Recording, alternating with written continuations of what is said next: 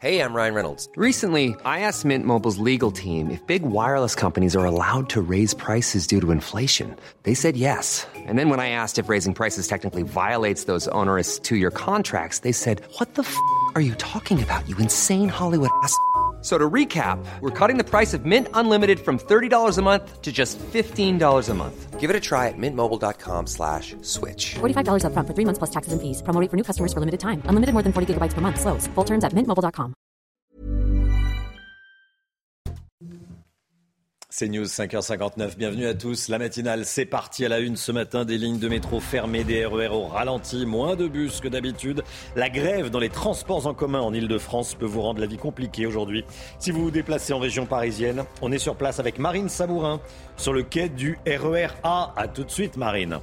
Les migrants de l'Ocean Viking doivent être accueillis par la France, selon la présidente Renaissance de l'Assemblée nationale. Ce bateau embarrasse le gouvernement, nous dira Gauthier Lebret. A tout de suite, Gauthier. L'imam Iqiyoussen va-t-il être extradé vers la France?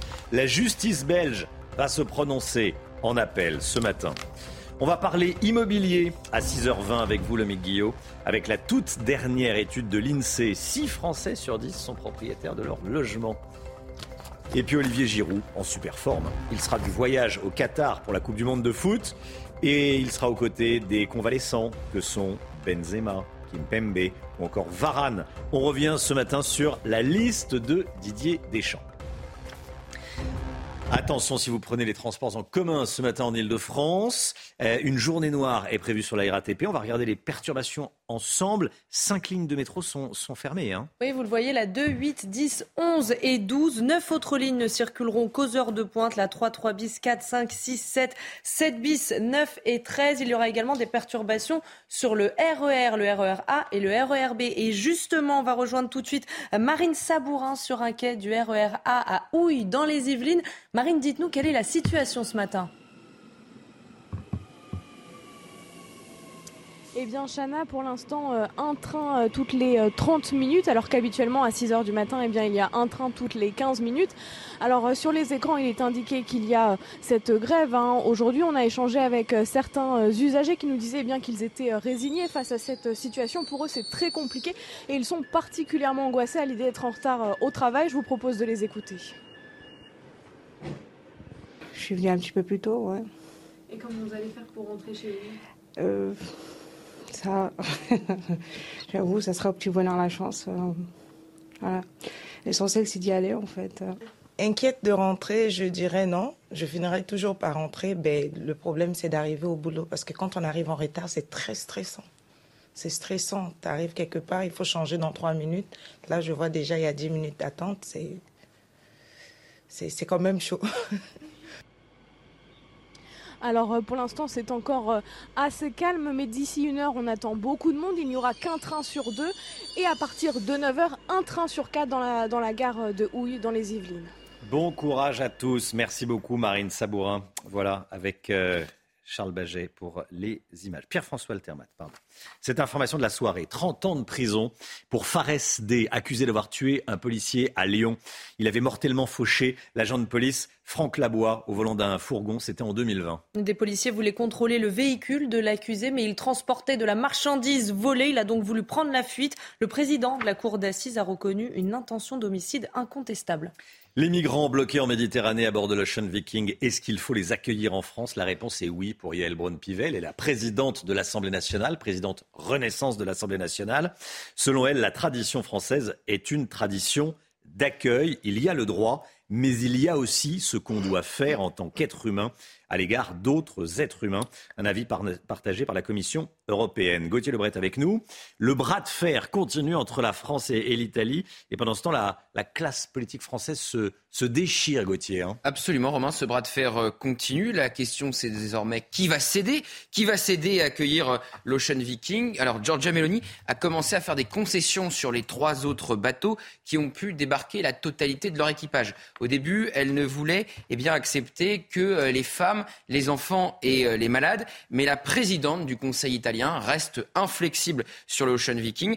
La dernière fois qu'on a connu cela, c'était en 2018, face au refus de Matteo Salvini, à l'époque euh, ministre de l'Intérieur. Le bateau de SOS Méditerranée avait finalement débarqué en Espagne. En France, vous l'avez dit Romain, la classe politique va se déchirer très clairement si on accueille l'Ocean Viking. Le maire de Marseille se dit prêt. Pareil pour euh, Gilles Simeoni, président euh, de l'exécutif euh, corse. Et la droite et la gauche, effectivement, se déchirent. Pour Eric Ciotti, candidat, vous savez, à la primaire des Républicains et députés, ce serait une faute, une erreur, car ça serait donner un, un signe pour les passeurs qui exploitent la détresse humaine. Pareil pour Jordan Bardella, le tout nouveau président du Rassemblement national, qui a dit hier en conférence de presse avec nous, l'Ocean Viking, comme l'Aquarius en 2018, ne pourrait pas accoster sur les côtes françaises. Fin de citation. Et inversement, hier, la France insoumise faisait une conférence de presse pour demander à Emmanuel Macron d'accueillir rapidement l'Ocean Viking. Il y a urgence en raison eh bien, de la situation sanitaire à bord pour le député insoumis Carlos Martes Bilongo. Merci beaucoup Gauthier. Est-ce qu'il faut adapter le droit maritime quand il est question de, migrants On se pose la question parce que selon la Convention des Nations Unies, tout navire a pour obligation de sauver quiconque trouvé en péril en mer. Oui, mais problème, quand il s'agit de migrants, ils sont parfois massés à plusieurs centaines sur un zodiaque et certains bateaux n'ont tout simplement pas les moyens de les accueillir à bord. Toutes les explications avec Augustin Donadieu. La réglementation maritime internationale est claire. Tout État exige du capitaine d'un navire battant son pavillon qu'il prête assistance à quiconque est trouvé en péril en mer. Bertrand de Rennes était capitaine de pétrolier. En 2015, il est appelé pour porter assistance à un bateau de passeurs. En arrivant sur zone surprise, ils sont à bord de la petite embarcation, plus de 200 migrants. Il faut savoir que nous, euh, sur nos navires, on est à peu près 20 on a des vivres pour 20, des médicaments pour 20, on n'a pas des vivres pour 100, 200, 300 personnes. Donc j'aurais pu éventuellement les mettre sur le pont, mais ça n'aurait pas pu aller au-delà. Bertrand de Rennes en informe alors les autorités qui font affréter un bateau militaire, car au-delà du manque de vivres, ce sauvetage faisait courir un risque pour son équipage et son navire pétrolier. Euh, comment on gère des migrants? Euh, spécialement, comme ça m'est arrivé en 2015, sur un navire qui transporte un produit hautement explosif. Est-ce que le fait de, leur dire bah, finalement on peut pas aller au port où vous voulez aller, mais on va aller ailleurs, est-ce qu'ils vont pas ouvrir les vannes qui peuvent engendrer une catastrophe C'est nous, c'est ce qui nous préoccupe en tant que marins euh, de commerce. Depuis son adoption en 1982, la Convention des Nations Unies sur le droit de la mer n'a jamais été modifiée. Voilà, je vous pose euh, la question sur le compte Twitter de, CNews. Est-ce qu'il faut accueillir les migrants euh, de l'Ocean Viking? Vous allez sur euh, Twitter, sur le compte Twitter de CNews, et vous répondez à la question. Elle n'est pas encore en ligne à l'heure qu'il est, elle va l'être dans les minutes qui viennent. Est-ce qu'il faut interdire le port du voile islamique dans l'espace public? C'est un sujet qui a été remis sur la table par Aurélien Pradier, qui est candidat à la présidence des Républicains. Eh bien, vous êtes 61% à répondre oui, il faut interdire le port du voile islamique dans l'espace public. C'est le résultat de notre dernier sondage CSA pour CNews. Le détail avec Sophia Dolé. Le voile n'aurait pas sa place dans la rue et dans les lieux publics pour 61% des Français interrogés. Le sondage CSA CNews montre également un large clivage sur la question en fonction de l'âge. Les plus jeunes sont majoritairement opposés à l'idée avec 56% des 18-24 ans, 51% des 25-34 ans, tandis qu'à partir de 35 ans, les avis sont plus favorables. Les plus de 50 ans sont eux contre le port du voile à 71%. La question aujourd'hui du port du voile islamique est une question qui va crisper plus, largement, en effet, les, les Français euh, âgés de plus de 50 ans, donc les quasi-seniors et les seniors. Chez les femmes, 59% sont pour l'interdiction du voile dans l'espace public. Le score grimpe à 64% chez les hommes. Sans surprise, pour une majorité de sympathisants de gauche, il ne faut pas interdire le port du voile dans l'espace public, tandis qu'à droite, 83% sont pour cette interdiction. Les élections aux États-Unis, Joe Biden est prêt pour un second mandat. Il l'a dit cette nuit, le président américain qui s'est exprimé après l'annonce des résultats des élections de mi-mandat. Il a également vanté le succès des démocrates pendant ces élections.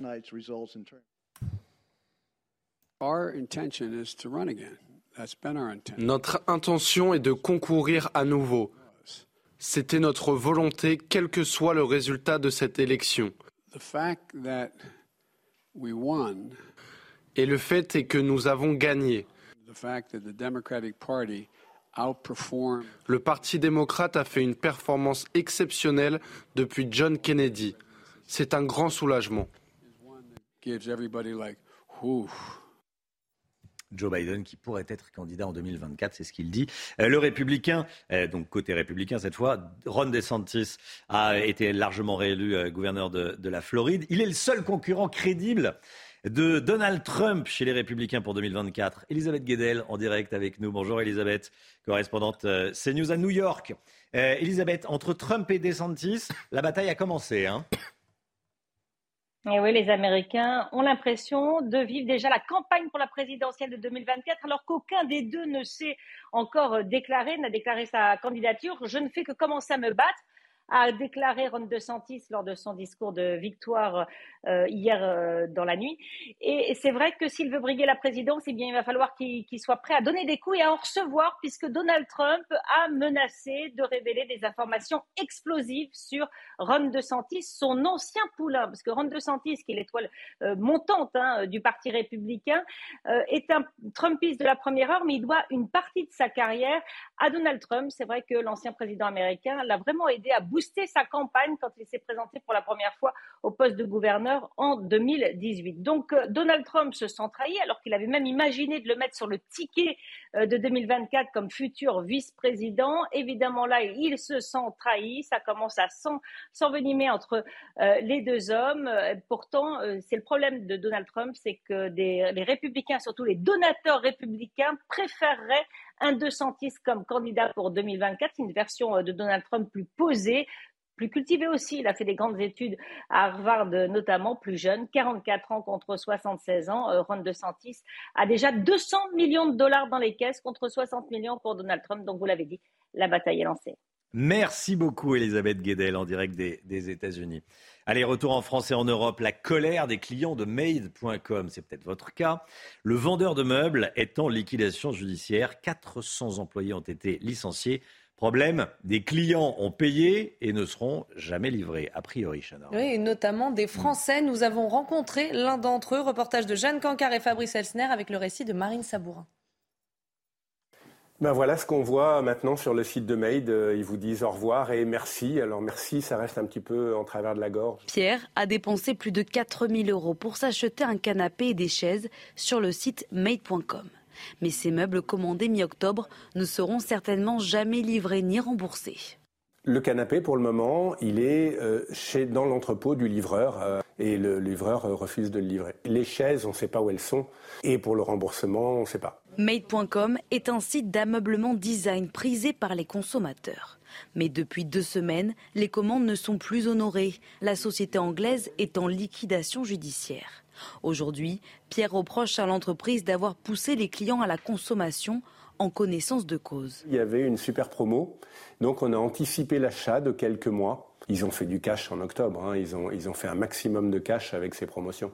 Pour cette avocate en droit de la consommation, qui suit le cas de plusieurs clients du site, la bataille doit être menée, mais risque d'être longue. Si on raisonne en droit français, lorsque vous déclarez votre créance, euh, vous devenez, euh, le consommateur devient créancier chirographaire. Donc, euh, pour résumer, il sera payé en tout dernier. En France, plusieurs centaines de clients sont en attente de réponse pour des remboursements allant de 900 à près de 10 000 euros.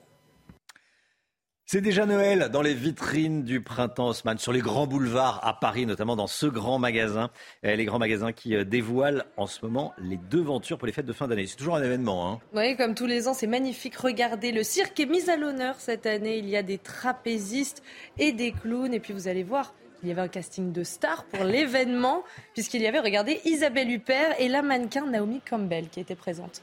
Ah, on les a vus furtivement. Oui, furtivement.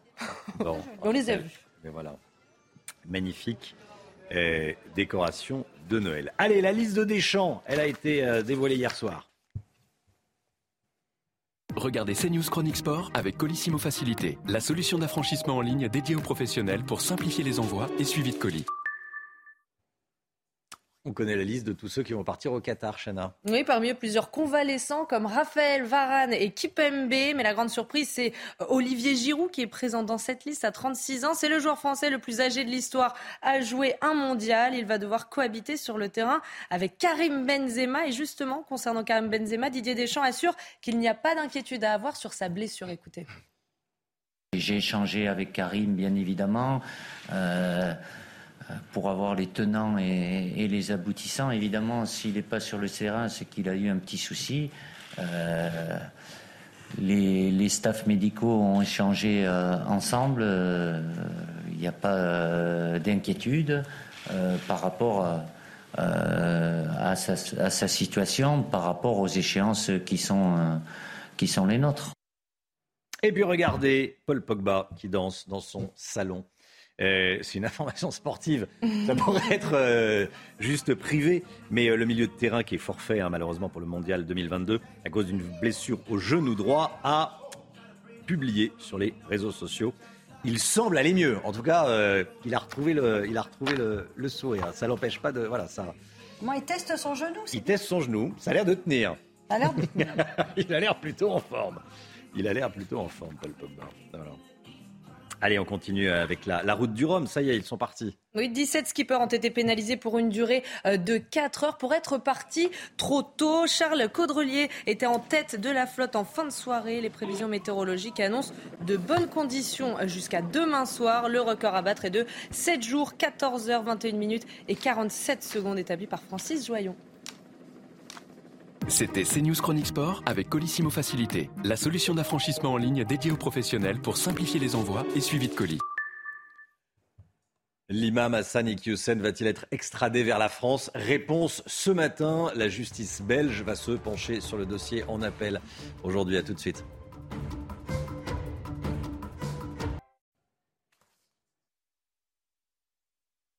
Le point info, Chana Lousteau. Et on commence avec ce chiffre. 720 signalements pour atteinte à la laïcité ont été recensés le mois dernier. C'est deux fois plus qu'en septembre. La majorité de ces signalements concernent le port de vêtements et de signes religieux. Le ministère de l'Éducation nationale prévoit un plan notamment pour renforcer l'accompagnement et la sécurité des chefs d'établissement. Volodymyr Zelensky appelle à la prudence après l'annonce du retrait des troupes russes de Kherson. Moscou fait face à une contre-offensive importante de Kiev dans cette région du sud de l'Ukraine. Un nouvel échec pour la Russie déjà contrainte d'abandonner Kharkiv en septembre.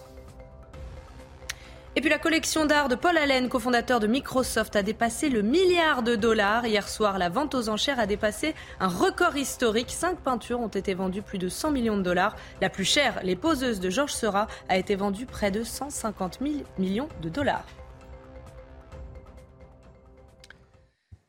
Le mandat d'arrêt européen d'Hassan Iqiyoussen sera étudié ce matin en appel en Belgique. Le prédicateur a été remis en liberté lundi matin après un séjour à la prison de Tournai. En attendant son audience de ce matin, il a été assigné à résidence dans une location du, secteur équipée d'un bracelet électronique en Belgique, il n'a pas le droit de quitter sa maison, son domicile, quand il est en bracelet, sous bracelet électronique, ce qui n'est pas le cas en France. Toutes les dernières informations avec notre envoyé spécial en Belgique, Noémie Schulz, devant le palais de justice de Mons.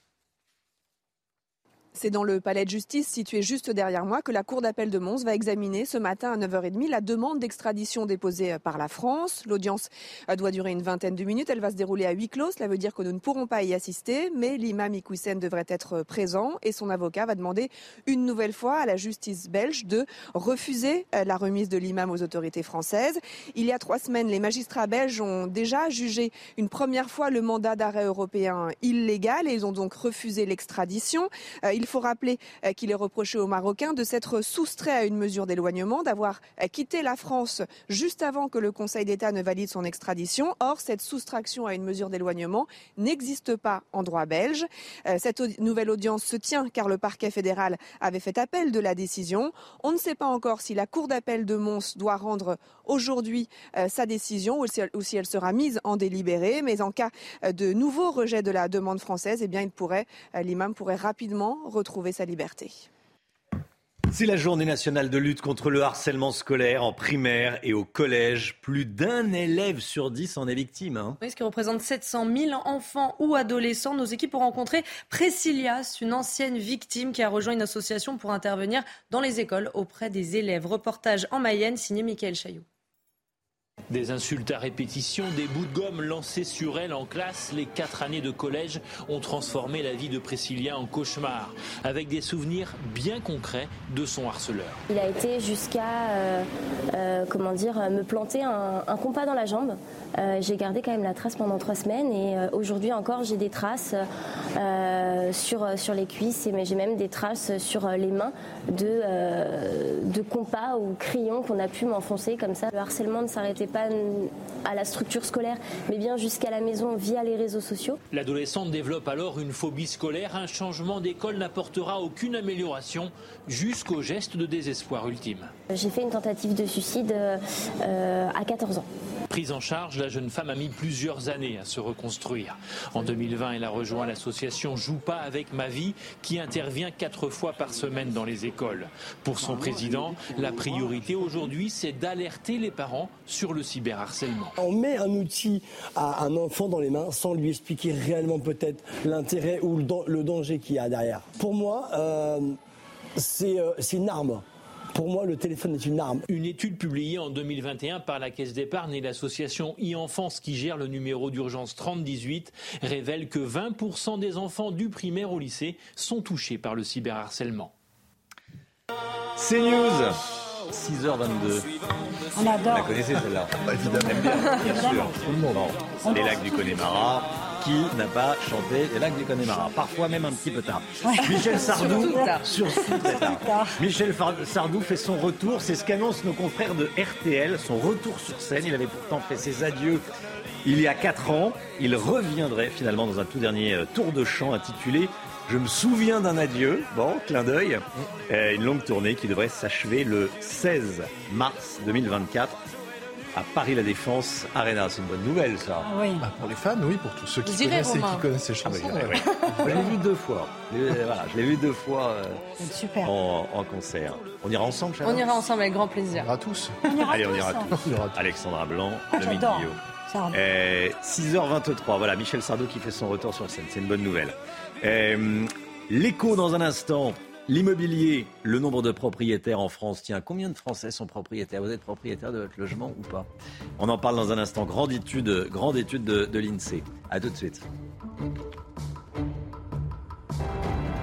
Rendez-vous avec Pascal Pro dans l'heure des pros, du lundi au vendredi de 9h à 10h30.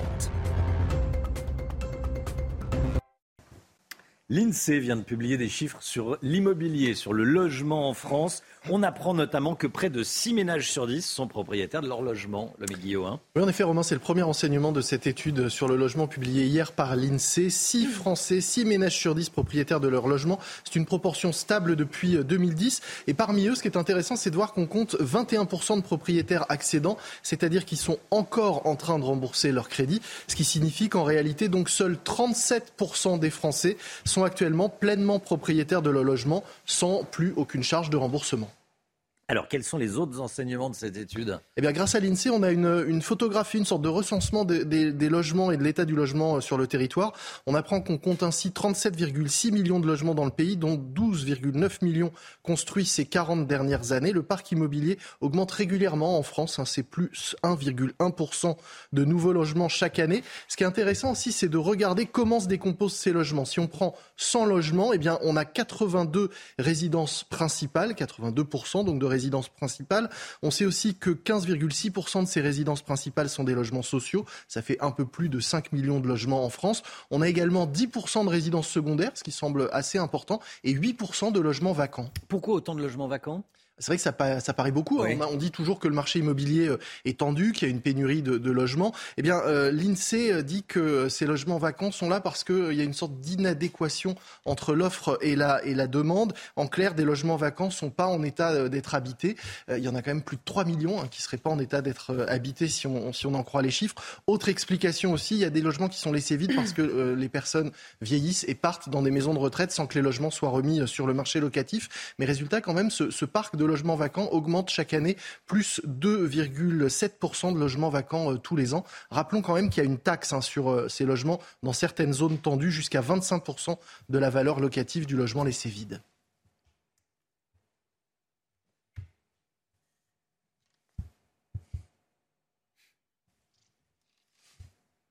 Alors normalement, il y a une petite publicité à la fin de l'économie. La météo. Allez, c'est la météo. Bah oui, ça arrive, c'est comme ça, c'est le direct. La météo, Alexandra Blanc, vous êtes avec nous en direct euh, du studio météo de la matinale de CNews. Alexandra, quel est le programme du jour? Eh bien, des conditions météo anticycloniques et donc conséquence, on a beaucoup de brouillard euh, ce matin. Hier, les conditions météo étaient beaucoup plus dégradées, mais là, ça va s'arranger avec euh, le retour de conditions météo, je vous le disais, anticycloniques, c'est-à-dire que les pressions regonflent et donc conséquence, on a globalement euh, de bonnes conditions. En tout cas, les perturbations ne passent plus. Alors ce matin, on retrouve un temps assez brumeux. C'est vrai que l'anticyclone a tendance à plaquer les nuages au sol, donc beaucoup de brume, beaucoup de brouillard, notamment sur le Val de Saône ou encore le long de la Garonne. On ne voit pas beaucoup de soleil aujourd'hui, excepté autour du golfe du Lion avec avec le retour du Mistral et de la Tramontane. Et puis dans l'après-midi, le soleil revient sur les trois quarts du pays, un temps toujours brumeux, notamment sur le Val de Saône, partout ailleurs. Plein soleil. Côté température, eh bien, c'est très frais ce matin, 4 à 5 degrés en moyenne euh, sur le nord-est. Et puis dans l'après-midi, vous aurez 23 degrés à Ajaccio et seulement 13 euh, degrés pour Reims.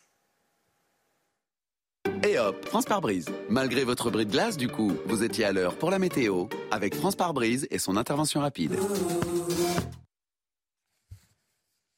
C'est News, il est 6h30. Bienvenue à tous. Merci d'être avec nous à la une ce matin. Cette information 720 atteintes à la laïcité en un mois dans les écoles, les collèges, les lycées français au mois d'octobre. Des incidents liés à l'islam en majorité. Cela fait 24 incidents par jour en moyenne, dimanche compris.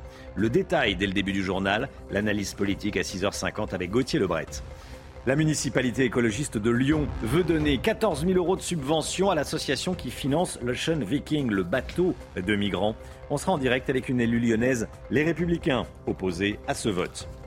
Des caméras de vidéosurveillance, de vidéosurveillance désormais installées dans les quartiers nord de Marseille, où les délinquants et trafiquants de drogue font pourtant parfois vivre un enfer aux habitants. On est allé sur place. Et puis un plan national pour faire face à l'épidémie de bronchiolite, témoignage de la mère d'un petit malade dans ce journal. À l'école, le nombre de signalements pour atteinte à la laïcité explose. Il a doublé en un mois. 720 signalements ont été recensés en octobre contre 316 en septembre. Oui, le ministre de l'Éducation nationale prévoit un plan en quatre axes pour renforcer l'accompagnement des chefs d'établissement. Toutes les explications d'Augustin Donadieu. Les établissements scolaires toujours plus concernés par les atteintes à la laïcité. Au mois d'octobre, on dénombrait 720 signalements, en hausse de 130% par rapport au mois de septembre.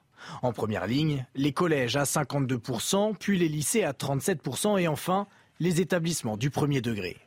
Selon le ministre de l'Éducation nationale, il y a plusieurs raisons à cela. Le fait que les vidéos TikTok sont devenues virales avec des éléments de langage que les élèves reprennent l'anniversaire de l'assassinat de Samuel Paty, qui est toujours un moment où les signalements se multiplient. Papendia le reconnaît, le gouvernement ne peut lutter contre cette influence en ligne. D'un point de vue juridique, on n'a pas les armes qui nous permettent de lutter. Nous souhaitons que ces réseaux sociaux s'emparent de ces questions. La majorité des signalements des chefs d'établissement concernent le port de vêtements et de signes religieux. Ces derniers représentent 40% des incidents, loin devant les provocations verbales et les contestations d'enseignement. Le ministère de l'Éducation nationale prévoit un plan en quatre axes pour renforcer l'accompagnement des chefs d'établissement et mieux les protéger. Il sera détaillé dans une circulaire publiée ce jeudi au bulletin officiel. Et regardez, les voici ces quatre axes. Sanctionner systématiquement le comportement des élèves portant atteinte à la laïcité, renforcer la protection et le soutien au personnel, appuyer les chefs d'établissement euh, en cas d'atteinte à la laïcité, puis renforcer la formation des personnels et en premier, lieu celle des chefs d'établissement. Attention, si vous prenez les transports en commun ce matin en Ile-de-France, journée noire prévue sur la RATP. On va regarder les perturbations ensemble. Cinq lignes de métro sont totalement fermées, Chana. Hein. Oui, regardez la 2, 8, 10, 11 et 12. Neuf autres lignes ne circuleront qu'aux heures de pointe. La 3, 3 bis, 4, 5, 6, 7, 7 bis, 9 et 13. Seules les lignes automatisées ne seront pas impactées. La 1 et la 14. Et justement, on rejoint tout de suite Mathieu Rio en direct de la gare Saint-Lazare à Paris sur la ligne 14 du métro. Mathieu, dites-nous comment ça se passe. Eh bien écoutez, ici c'est très compliqué, même s'il est encore tôt ce matin à la gare Saint-Lazare.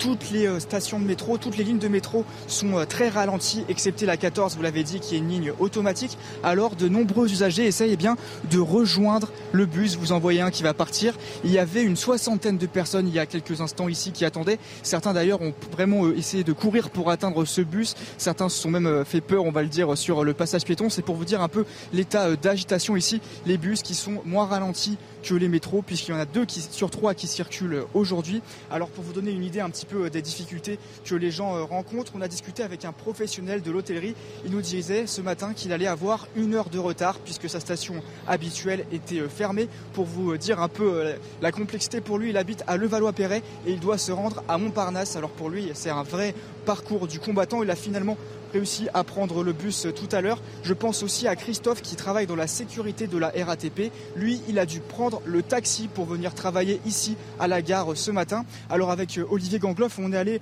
tout à l'heure euh, en direction des quais. On a pu se rapprocher de la ligne 13. Et ce qu'on en a vu ici, eh bien, c'est énormément de gens, euh, on va dire, désespérés, en difficulté. Vous savez, cette France qui se lève tôt, ces personnes qui ne parlent pas forcément français, qui travaillent dans la restauration ou qui sont des femmes de ménage, eh bien, ces personnes personnes-là eh ne savaient pas qu'il y allait euh, avoir une grève aujourd'hui, pour certains euh, dont on a pu euh, discuter avec eux. Et donc ils étaient extrêmement dépités, on les a vus amasser sur les marches ce matin en attendant eh bien, que leur métro arrive. Il fallait attendre encore une demi-heure. Merci Mathieu Rio avec Olivier Gangloff. Les migrants bloqués en Méditerranée à bord de l'Ocean Viking, est-ce qu'il faut les accueillir en France? Yael Braun-Pivet, la présidente Renaissance de l'Assemblée nationale, répond oui. Oui, elle l'a dit chez nos confrères de France 5. Selon elle, la tradition française est une tradition d'accueil. Il y a le droit, mais il y a aussi ce qu'on doit faire en tant qu'être humain à l'égard d'autres êtres humains. Un avis partagé par la Commission européenne. Et comme tous les matins, on vous consulte dans la matinale, on vous donne la parole. Est-ce qu'il faut accueillir les migrants de l'Ocean Viking en France? Écoutez vos réponses, c'est votre avis. Ouais, moi je pense que c'est le rôle de la France, bien évidemment, mais aussi de l'Italie. En fait, c'est le rôle de l'Europe et de l'Union européenne en général. Je pense qu'il devrait y avoir des compromis qui devraient être faits entre les pays. Humanitairement, oui, mais quelque part, euh, on aide aussi les, filières d'immigration clandestine et les passeurs. Donc, euh, ouais, oui et non, quoi. Lorsqu'ils ne sont pas pris en charge, euh, on peut voir à Paris que ça fait plusieurs années qu'on a un problème d'immigration. Mais c'est pas là. Et après, il y a vraiment une raison derrière l'immigration. C'est il suit quelque chose et c'est totalement normal. Voilà, je vous pose la question ce matin sur le compte Twitter de, CNews. La France doit-elle accueillir les migrants de l'Ocean Viking? Voici vos réponses. Regardez, elles vont euh, apparaître. 80. Alors, est-ce qu'on euh, a la réponse? 91% de réponses négatives. Non, il ne faut pas accueillir les migrants de l'Ocean Viking. Voici les réponses et 9% de oui. L'insécurité dans les quartiers nord de Marseille. Les premières caméras de vidéosurveillance viennent d'être installées. Oui, ça fait suite à une promesse d'Emmanuel Macron d'installer 500 caméras de protection dans les quartiers populaires de Marseille. Reportage signé leur para. Sur les 55 premières caméras disposées dans les quartiers nord de la ville, la moitié est installée devant les écoles. Les autres sont déployées sur les grands axes. Quant à la surveillance des plans stupes au pied des immeubles. Euh, les surveillances des plans stupes, contrairement à une légende urbaine que j'ai beaucoup entendue, ne se fait pas à moyen juste d'une caméra. Ce sont des policiers sur le terrain qui font les surveillances et qui interviennent d'ailleurs dans la foulée en flagrant délit pour interpeller la personne qu'ils ont surveillée. Euh, en revanche, ces caméras, elles sont placées de façon stratégique pour pouvoir élucider un certain nombre d'enquêtes. Et alors que près de la moitié des enquêtes sont résolues grâce à ces vidéosurveillances, Benoît Payan, maire actuel de Marseille, précise que c'est une première dans ces territoires oubliés par l'ancienne municipalité. Et il tacle au passage la gestion du parc des vidéos de protection lors des mandatures de Jean-Claude Gaudin il y a aujourd'hui beaucoup trop de caméras qui coûtent beaucoup trop cher à la ville de Marseille parce qu'elles ont été installées, pardonnez-moi le terme, de manière farfelue. Pendant des années, il y a eu des caméras qui faisaient plaisir à des gens. 80%, soit 1,7 million, sont pris en charge par l'État pour le déploiement de ces vidéoprotections dans le cadre du plan Marseille en grand. La guerre en Ukraine et ce nouveau revers pour la Russie. Les troupes russes ont annoncé leur retrait de Kherson. Oui, Moscou fait face à une contre-offensive importante de Kiev dans cette région euh, du sud de l'Ukraine. C'est un nouvel échec pour la Russie, déjà contrainte d'abandonner Kharkiv en septembre dernier. Mais malgré cette annonce, vous allez voir que Volodymyr Zelensky reste prudent. Écoutez. L'ennemi ne nous fait pas de cadeaux, ne fait pas de gestes de bonne volonté. Nous nous battons pour tout. C'est pourquoi nous avançons très prudemment, sans émotion, sans risque inutile, dans l'intérêt de la libération de toute notre terre et pour que les pertes soient les plus faibles possibles.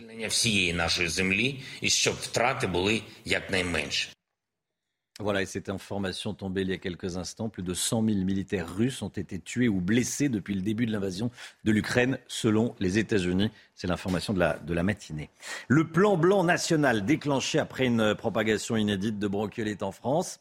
C'est l'épidémie de bronchiolite la plus importante depuis plus de 10 ans, Chana. hein. En Ile-de-France, 38 enfants ont dû être transférés euh, vers d'autres régions. Je vous propose d'écouter le témoignage d'une mère dont le fils a été contaminé en septembre dernier. Sophia Dolé.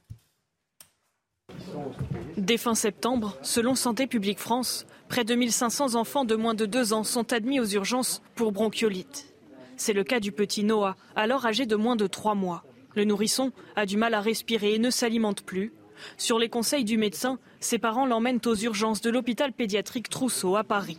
Effectivement, on a tout de suite été pris en charge. En fait, euh, mon fils a été hospitalisé parce qu'il ne mangeait plus. Donc, il avait une sonde euh, dans le nez euh, pour pouvoir être nourri. Euh, mais à côté de ça, euh, il respirait tout seul. Il n'avait pas besoin d'oxygène comme d'autres bébés ont pu en avoir besoin à côté de lui, par exemple. Fin septembre, le stade épidémique étant moins avancé, les transferts ne sont pas encore d'actualité. Mais déjà, les places deviennent chères. Déjà fin septembre, il nous disait effectivement que ça commençait à être chargé et qu'il y avait beaucoup de bronchiolites qui arrivaient. On voyait qu'il y avait des bébés, d'autres bébés qui étaient là pour la bronchiolite avec des cas plus sévères, euh, donc avec de, de l'oxygène par exemple. Donc il y en avait quand même déjà pas mal à ce moment-là. Selon le dernier point de Santé publique France, une hospitalisation sur deux chez les enfants de moins de 2 ans concerne des cas de bronchiolite. Allez, regardez ces images magnifiques. Le zoo Safari de Thoiry dans les Yvelines lance sa cinquième édition des Lumières sauvages. 2000 sculptures lumineuses exposées cet hiver sur un kilomètre et demi. Oui, c'est magnifique. Regardez Mm. les images. Un très beau spectacle no- nocturne sur fond musical pour petits et grands. Les quatre précédentes éditions avaient déjà rencontré un grand succès puisqu'il y avait plus de 500 000 visiteurs. Ah, c'est magnifique, magnifique. Très très beau. Euh, c'est pour les fêtes, évidemment. Voilà, on vous montre euh, ces images. On était sur les grands boulevards tout à l'heure euh, à Paris. On est maintenant à, à Thoiry, dans les Yvelines. Voilà, on vous montre les images de, de Noël, bien sûr. Allez, on connaît la, la liste de Didier Deschamps pour euh, les Bleus au, au Qatar. C'est tout de suite. Regardez CNews Chronique Sport avec Colissimo Facilité, la solution d'affranchissement en ligne dédiée aux professionnels pour simplifier les envois et suivi de colis. Didier Deschamps a donc révélé sa liste des 25 joueurs pour cette Coupe du Monde. Parmi eux, plusieurs convalescents. Raphaël Varane, Prenel Kimpembe, Oui, mais la grande surprise, c'est la présence d'Olivier Mm. Giroud à 36 ans. C'est le joueur français le plus âgé de l'histoire à jouer un mondial. Il va devoir cohabiter sur le terrain avec Karim Benzema, qui sera également de la partie malgré sa blessure. Écoutez Didier Deschamps, qui s'est montré euh, très confiant de cette sélection hier soir. Moi, j'ai confiance en ce groupe et je suis sûr qu'il va tout faire pour euh, voilà, euh, livrer bataille. C'est compliqué, euh, je ne vais pas vous reprendre les statistiques, euh, euh, l'historique ou quoi que ce soit. C'est la plus grande compétition. Il, il faudra qu'on soit à fond. Mais on va y être. Les joueurs vont tout faire. Voilà, bon, le contraire aurait été étonnant que Didier Deschamps, euh, quelques minutes après avoir annoncé sa sélection, dire bah, en fait, j'ai pas, pas confiance. J'y crois pas du tout. Je- J'y crois pas du tout, je le sens pas vraiment. Bon, voilà, mais il a confiance dans ce, dans ce groupe. Est-ce que vous avez confiance Tiens, vous pouvez aller sur les réseaux sociaux de, de, de CNews pour donner euh, votre avis. En handball, les joueuses françaises sont sorties victorieuses de leur rencontre avec les Pays-Bas. Oui, score final 26 à 24. C'était un match très serré. Elles finissent le premier tour de l'Euro 2022 invaincues. Qualifiées pour le tour principal, elles terminent première du groupe C. C'était CNews Chronique Sport avec Colissimo Facilité, la solution d'affranchissement en ligne dédiée aux professionnels pour simplifier les envois et suivi de colis. La municipalité écologiste de Lyon veut voter une subvention destinée à financer l'Ocean Viking, le bateau euh, avec 234 migrants euh, à bord actuellement. On sera dans un instant en direct avec une conseillère municipale de Lyon, Béatrice de Montille, qui est dans l'opposition. Elle va nous dire ce qu'elle en pense. À tout de suite.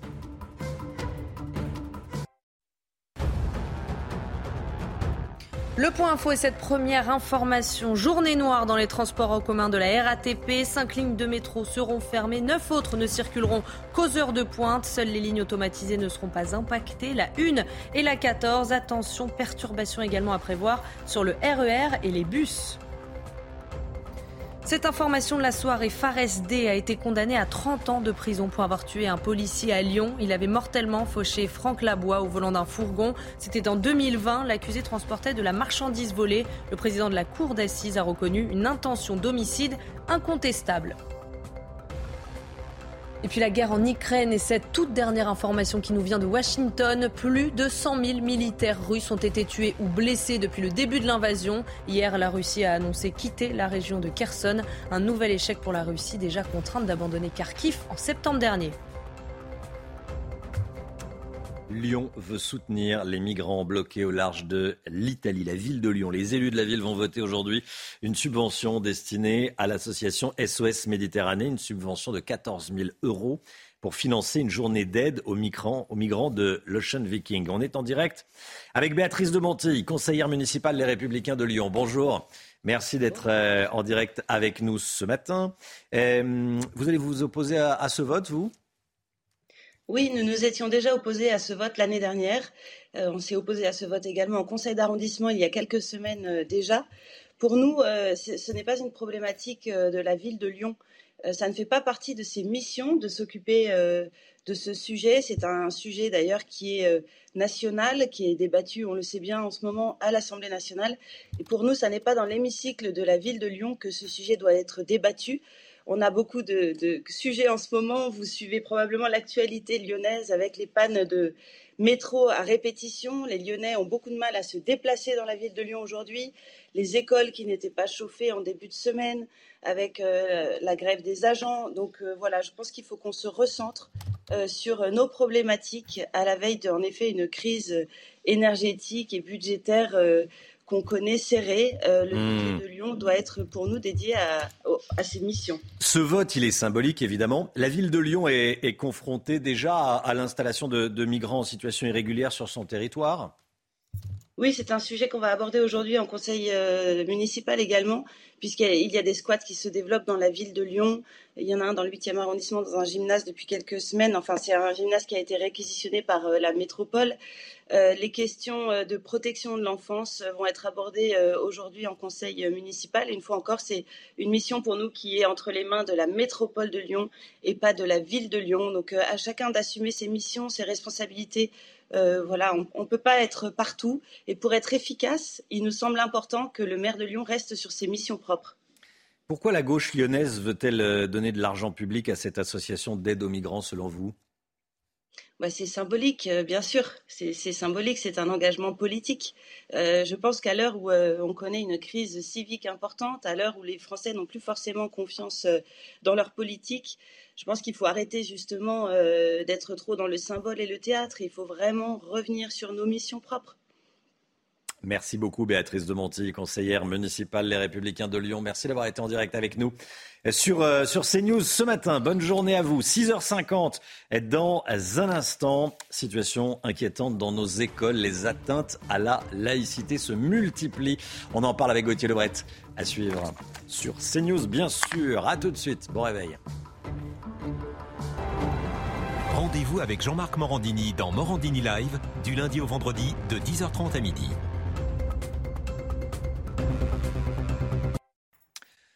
Situation très inquiétante dans nos écoles. Les atteintes à la laïcité, le nombre d'atteintes à, la, laïcité n'en finit pas d'augmenter. 720 atteintes au mois d'octobre. Un peu plus de 300 seulement, seulement entre guillemets, euh, au mois de septembre. Donc ça, a augmenté de, plus de, de plus de 100%. Gauthier Lebret avec nous. Papendiaï, le ministre de l'Éducation nationale, a tenté hier soir d'expliquer cette hausse des incidents. Oui, il veut jouer la carte de la transparence, le, ministre de l'Éducation nationale, puisqu'avant, eh bien, ces chiffres étaient publiés tous les trimestres et désormais, vous l'avez vu, ils le sont euh, tous les mois. Il n'empêche que l'augmentation est bien réelle, elle est bien là, vous le disiez, ça a plus que doublé en un mois, Romain. Alors, principalement, euh, ces signalements concernent le port de signes religieux ou de tenues religieuses. C'est 40 des incidents, c'est le fameux problème des tenues islamiques, des abayas pour les filles et des camis pour les garçons. Des faits qui se produisent principalement lors des activités extrascolaires en dehors de la classe, précise le ministère. Alors il y a d'autres eh bien, problèmes de signalement, les provocations verbales, 14%, la contestation euh, des enseignements, le refus des valeurs républicaines, les revendications communautaires et le refus euh, d'activités scolaires. Alors comment expliquer cette hausse? Il a tenté de l'expliquer hier, le ministre. Pour le ministre de l'Éducation euh, nationale, il y a déjà ces fameuses vidéos sur TikTok qui n'arrêtent pas eh bien, de, de, proliférer. En gros, vous avez des influenceurs qui expliquent à des jeunes filles comment passer la porte d'établissement en dissimulant des tenues islamiques ou qui les poussent tout simplement à porter un voile, ce qui avait poussé le ministre de l'Éducation nationale à dire que la République était plus forte que TikTok. Ensuite, vous avez eu les commémorations pour les deux ans du terrible assassinat de Samuel Paty. Et puis, euh, le ministre explique que les chefs d'établissement signalent plus qu'avant eh toutes ces atteintes à la laïcité, même si le pas de vague existe encore. Suffit d'échanger avec des profs pour le comprendre. Donc, en plus, on doit être en dessous de la réalité. Alors, Gauthier, euh, que propose le ministre de l'Éducation nationale concrètement? Franchement, pas grand-chose, euh, Romain. Alors, vous savez qu'il y a un, débat en ce moment au, Parlement. Certains proposent le retour de l'uniforme. C'est le cas d'Eric Ciotti. Pour Papendiaï, ça ne va pas résoudre le problème, mais il a accepté eh bien qu'une étude se fasse en commission euh, par les euh, parlementaires, qu'il y a un groupe de travail au Parlement, à l'Assemblée nationale, qui travaille, qui réfléchisse au retour de l'uniforme. Il reconnaît lui-même qu'on n'a pas les armes juridiques, le ministre, pour lutter contre euh, TikTok, contre ces phénomènes et ces vidéos sur TikTok. Alors son ministère a envoyé hier une circulaire au recteur d'académie après cette nouvelle hausse. C'est un plan avec quatre grands axes. On va les détailler ensemble. Hein. Il était temps, ça faisait des semaines hein, que euh, les enseignants et, la communauté éducative plus largement demandaient ce plan. Alors vous voyez, ce plan prévoit de sanctionner systématiquement le comportement des élèves portant atteinte à la laïcité lorsqu'ils persistent après une phase de dialogue. En gros, on discute d'abord avec eux et on les sanctionne ensuite. Mais d'abord, on discute avec eux. Renforcer la protection et le soutien au personnel, c'est bien le minimum. Appuyer les chefs d'établissement en cas d'atteinte. Et enfin, renforcer la formation des personnels. C'est vrai que souvent, les professeurs disaient comment on peut agir dans ces cas-là? On n'a pas les armes, on ne nous aide pas, on ne nous dit pas comment faire. Et puis, euh, Papendiaï a tout de même fait euh, une annonce hier à, à, la télévision. Alors, je ne sais pas très bien ce que ça va changer, mais bon, tout de même, délocaliser les conseils de discipline dans un autre établissement. Si effectivement, dans l'établissement dans lequel c'est, eh ben, c'est très tendu avec notamment la famille de l'élève concerné. Est-ce que tout ça va endiguer le phénomène? On a le droit d'être sceptique et vous l'avez compris, on va le juger très rapidement puisqu'il y aura des nouveaux chiffres publiés le mois prochain. Merci Gauthier. 8h15, soyez là. Laurence Ferrari reçoit ce matin Fabien Roussel, le numéro 1 du Parti communiste. Fabien Roussel, invité de Laurence Ferrari. Ce matin, la musique tout de suite. Votre programme vous est présenté par IG Conseil. Les économies d'énergie sont l'affaire de tous. Votre projet chauffage-isolation, notre mission. Et ce matin, on écoute les Black Eyed Peas en collaboration avec Anita et El Alpha. Hum, Simply the Best, tout simplement, j'allais dire. Cette chanson précède leur nouvel album qui sortira demain. Regardez, écoutez.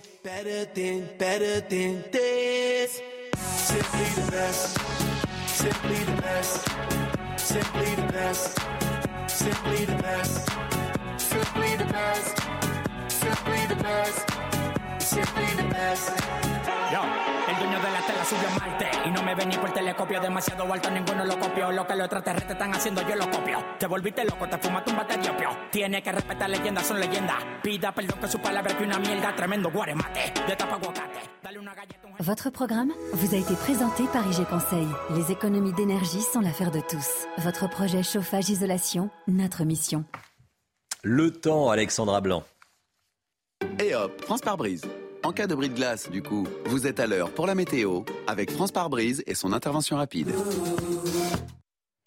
C'est aujourd'hui la plus belle journée de la semaine, même si ce matin, Alexandra, il y a beaucoup de brouillard. Oui, beaucoup de brouillard, des conditions météo qui vont redevenir calmes. En revanche, le brouillard sera bel et bien au rendez-vous. Il est bel et bien au rendez-vous. En revanche, regardez, hier euh, du côté de la Bretagne, eh bien, les conditions météo étaient très agréables, avec donc un ciel de feu et d'excellentes conditions. Alors au programme aujourd'hui, des conditions météo agréables également. Regardez, hier c'était dans le Morbihan seulement quelques petits nuages qui n'altéraient pas justement la sensation de beau temps. Alors ce matin, on retrouve des conditions météo calmes, avec néanmoins le retour de l'anticyclone et donc conséquence, cet anticyclone a tendance un petit peu à plaquer les nuages nuages au sol, visibilité réduite ce matin sur les trois quarts du pays. À noter également le retour du Mistral et de la Tramontane, mais dans l'après-midi, petit à petit, les brouillards vont se dissiper. Alors pas partout, on pourrait conserver un temps assez brumeux, notamment sur les confins de la Garonne ou encore en allant vers le Val de Saône. On retrouvera également quelques nuages près des côtes de la Manche, le vent qui se maintiendra, ainsi qu'en Méditerranée, plein soleil dans le sud. Côté température, c'est frais ce matin, voire même froid sur le nord-est, 4 à 5 degrés,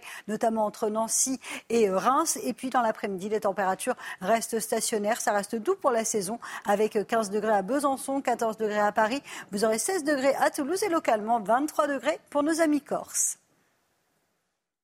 Et hop, France par brise. Malgré votre bris de glace, du coup, vous étiez à l'heure pour la météo avec France par brise et son intervention rapide. C'est News, il est 7h, bienvenue à tous. Merci d'être avec nous à la une ce matin. Des lignes de métro fermées, des RER au ralenti, moins de bus que d'habitude. La grève dans les transports en commun en Ile-de-France peut vous rendre la vie compliquée aujourd'hui. On sera sur le terrain dans un instant avec nos envoyés spéciaux. Les migrants de l'Ocean Viking doivent être accueillis par la France, selon la présidente Renaissance de l'Assemblée nationale. Ce bateau embarrasse le gouvernement, nous dira Gauthier Lebret. A tout de suite, Gauthier.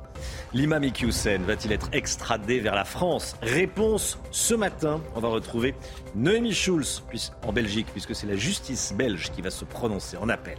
A tout de suite, Noémie. Olivier Giroud en super forme. Il sera du voyage au Qatar pour la Coupe du Monde. On revient ce matin sur la liste de Deschamps de Didier Deschamps. Et puis on va parler du contrôle technique des deux roues motorisées. On verra ça d'ici 7h30. Chronique auto de Pierre Chasseret. Attention si vous prenez les transports en commun ce matin en Ile-de-France, journée noire. On regarde déjà l'état du trafic. Regardez, 5 lignes de métro fermées. La 2, la 8, la 10, la 11 et la 12. Neuf autres lignes ne circuleront qu'aux heures de pointe, Chana. Hein. Oui, vous le voyez, la 3, 3 bis, 4, 5, 6, 7, 7 bis, 9 et 13. Il y aura également des perturbations sur euh, les lignes du RER e A et B. Et justement, nos équipes sont allées euh, sur le quai du RER B à Houille, dans les Yvelines. Vous demandez comment vous alliez vous organiser ce matin. Écoutez. Je suis venue un petit peu plus tôt, ouais. Et comment vous allez faire pour rentrer chez vous? Euh... Ça, j'avoue, ça sera au petit bonheur la chance. Euh, voilà. L'essentiel, c'est d'y aller, en fait. Inquiète de rentrer, je dirais non. Je finirai toujours par rentrer. Ben, le problème, c'est d'arriver au boulot. Parce que quand on arrive en retard, c'est très stressant. C'est stressant. Tu arrives quelque part, il faut changer dans trois minutes. Là, je vois déjà, il y a dix minutes d'attente. C'est, c'est quand même chaud. Cette information de la soirée, 30 ans de prison pour Fares D, jugé coupable d'avoir tué un policier à Lyon. Il avait mortellement fauché euh, Franck Labois, agent de police, au volant d'un fourgon. C'était en 2020. Des policiers voulaient euh, contrôler le véhicule de l'accusé, mais il transportait de la marchandise volée. Il a voulu prendre à la fuite. Le président de la cour d'assises a reconnu une intention d'homicide incontestable. 30 ans de prison.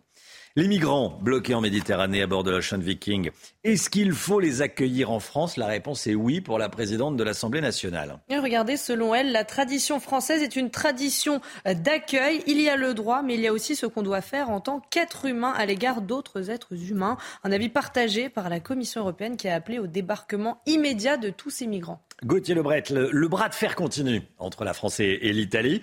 Euh, pendant ce temps, la, la, classe politique française se déchire aussi. Hein. Oui, la question, c'est désormais qui va céder Qui va céder et accueillir euh, l'Ocean Viking? Alors, Giorgia Meloni a commencé à faire des concessions puisqu'elle a accepté que sur les trois autres euh, bateaux qui étaient eux aussi bloqués en mer, eh bien, l'ensemble de l'équipage puisse débarquer. Au départ, elle ne voulait que les femmes, les malades et les enfants. Mais la présidente du Conseil italien reste inflexible sur sur l'Ocean Viking.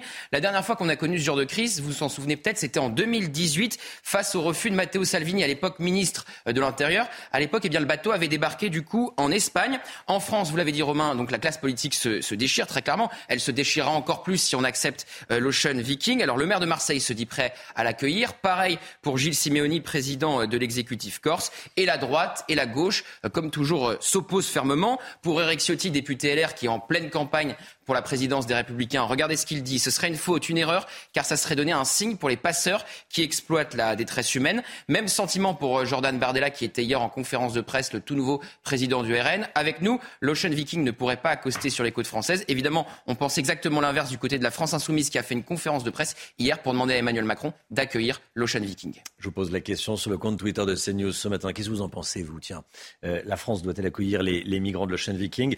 Vous dites non à 92%, vous dites oui à 8%. Vous allez sur le compte Twitter de CNews et vous donnez votre avis. Est-ce qu'il faut interdire le port du voile islamique dans l'espace public? C'est un sujet qui a été remis sur la table récemment par Aurélien Pradier, candidat à la présidence DLR. Vous êtes 61% à dire oui, il faut interdire le port du voile islamique dans l'espace public, Chana. Oui, c'est le résultat de notre dernier sondage CSA pour CNews. Le détail avec Sophia Dolé. Le voile n'aurait pas sa place dans la rue et dans les lieux publics pour 61% des Français interrogés. Le sondage CSA CNews montre également un large clivage sur la question en fonction de l'âge. Les plus jeunes sont majoritairement opposés à l'idée avec 56% des 18-24 ans, 51% des 25-34 ans, tandis qu'à partir de 35 ans, les avis sont plus favorables. Les plus de 50 ans sont eux contre le port du voile à 71%. La question aujourd'hui du port du voile islamique est une question qui va crisper plus, plus largement, en effet, les, les, Français âgés de plus de 50 ans, donc les quasi-seniors et les seniors. Chez les femmes, 59% sont pour l'interdiction du voile dans l'espace public. Le score grimpe à 64% chez les hommes. Sans surprise, pour une majorité de sympathisants de gauche, il ne faut pas interdire le port du voile dans l'espace public, tandis qu'à droite, 83% sont pour cette interdiction. Le mandat d'arrêt européen d'Hassani Iqiyoussen, l'imam Iqiyoussen, sera étudié ce matin en appel en Belgique. Le prédicateur avait été remis en liberté en début de semaine après un, un séjour à la prison de Tournai. Noémie Schulz en direct devant le palais de justice de Mons en Belgique. Bonjour Noémie. Eh, quel est l'enjeu de l'audience ce matin?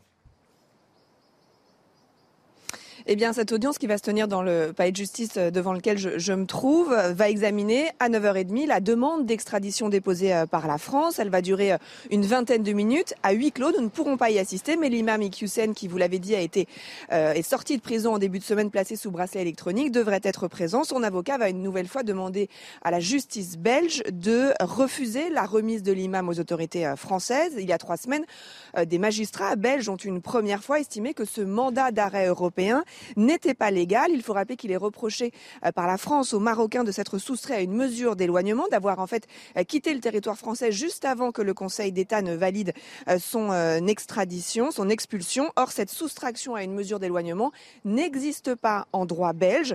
Donc cette nouvelle audience se tient parce que le parquet fédéral avait fait appel de la décision. On ne sait pas encore si la Cour d'appel rendra sa décision aujourd'hui ou si elle sera mise en délibéré, mais si elle devait à nouveau invalider le mandat d'arrêt européen, eh bien l'imam Iqiyoussen pourrait rapidement retrouver la liberté.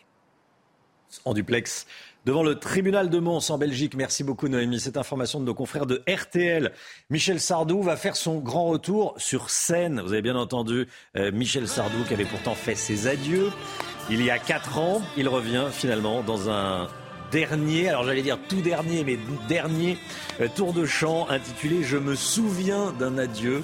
Clin d'œil sympathique, longue tournée qui euh, commencera dans un an et qui doit s'achever le 16 mars 2024 à, à, Paris. La billetterie ouvrira lundi prochain à 10h. Information de nos confrères de RTL. On va se connecter à 10h, euh, Chana. Hein. À 10h01, vous avez vos places. Devant la. À 10h01, on a nos places. Oui, on est, on est assez fan. Il y a, il y a, je pense qu'il y, y, a peu de jours où j'écoute pas du, du sardou, une petite chanson comme ça. Peu, je dis pas que c'est... Voilà. Gauthier Lebret, Mais non, ça je vous laisse pensais quoi qu'on avait un agenda chargé, Romain, parce qu'il faut qu'on aille voir Starmania, Ah oui. qu'on aille voir Michel Sardou. Ça commence à faire euh, des soirées euh, prises. Hein. Ça commence à faire des soirées reprises, effectivement. Allez, je suis sûr que ça vous, a- voilà, ça vous, euh, ça vous euh, réveille cette information ce matin. Michel Sardou qui va faire son, son retour. Allez, le sport, la liste des Didier Deschamps, ça y est, on la connaît.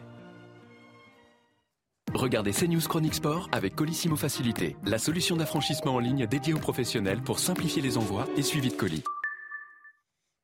On connaît maintenant la liste des Bleus qui partiront au Qatar, Chana. Hein. Et parmi eux, plusieurs convalescents comme Varane et Kimpembe. Mais la grande surprise, c'est la présence de Giroud. À 36 ans, c'est le joueur français le plus âgé de l'histoire à jouer un mondial. Il va devoir cohabiter sur le terrain avec Benzema, qui sera également de la partie. Et justement, concernant Karim Benzema, Didier Deschamps assure qu'il n'y a pas d'inquiétude à avoir concernant sa blessure. Écoutez. Bien évidemment. Euh pour avoir les tenants et, les aboutissants. Évidemment, s'il n'est pas sur le terrain, c'est qu'il a eu un petit souci. Euh, les, les, staffs médicaux ont échangé euh, ensemble. Euh, il n'y a pas d'inquiétude par rapport à sa, situation, par rapport aux échéances qui sont les nôtres. Et puis regardez Paul Pogba qui danse dans son salon, le milieu de terrain qui est forfait hein, pour le mondial eh, de, 2022 à cause d'une blessure au genou droit. Mais enfin bon, ça saute pas aux yeux qu'il est blessé au genou, Chana. Hein. ça a l'air d'aller un peu mieux. Hein. Il est bien sur ses appuis. Effectivement, il, a l'air plutôt à l'aise sur ses appuis. Visiblement, bon, il peut danser. Il peut pas faire une Coupe du Monde, mais il peut, euh, il peut danser. Voilà. Et puis euh, des images de la route du Rhum. 17 euh, skippers ont été pénalisés pour une durée de 4 heures pour être partis trop tôt de la route du Rhum. Charles Caudrelier était en tête de la flotte en fin de soirée. Les prévisions météo annoncent de bonnes conditions jusqu'à demain soir. C'était CNews Chronique Sport avec Colissimo Facilité, la solution d'affranchissement en ligne dédiée aux professionnels pour simplifier les envois et suivi de colis. CNews 7h10, restez bien avec nous. La COP 27, que retenir de cette COP 27 ben, On sera dans un instant avec Christophe Madrol, conseiller régional euh, Union centriste écologiste région Sud. Il était avec Emmanuel Macron à Sharm el-Sheikh en, en Égypte pour la COP 27. Il sera avec nous sur ce plateau dans un instant. À tout de suite.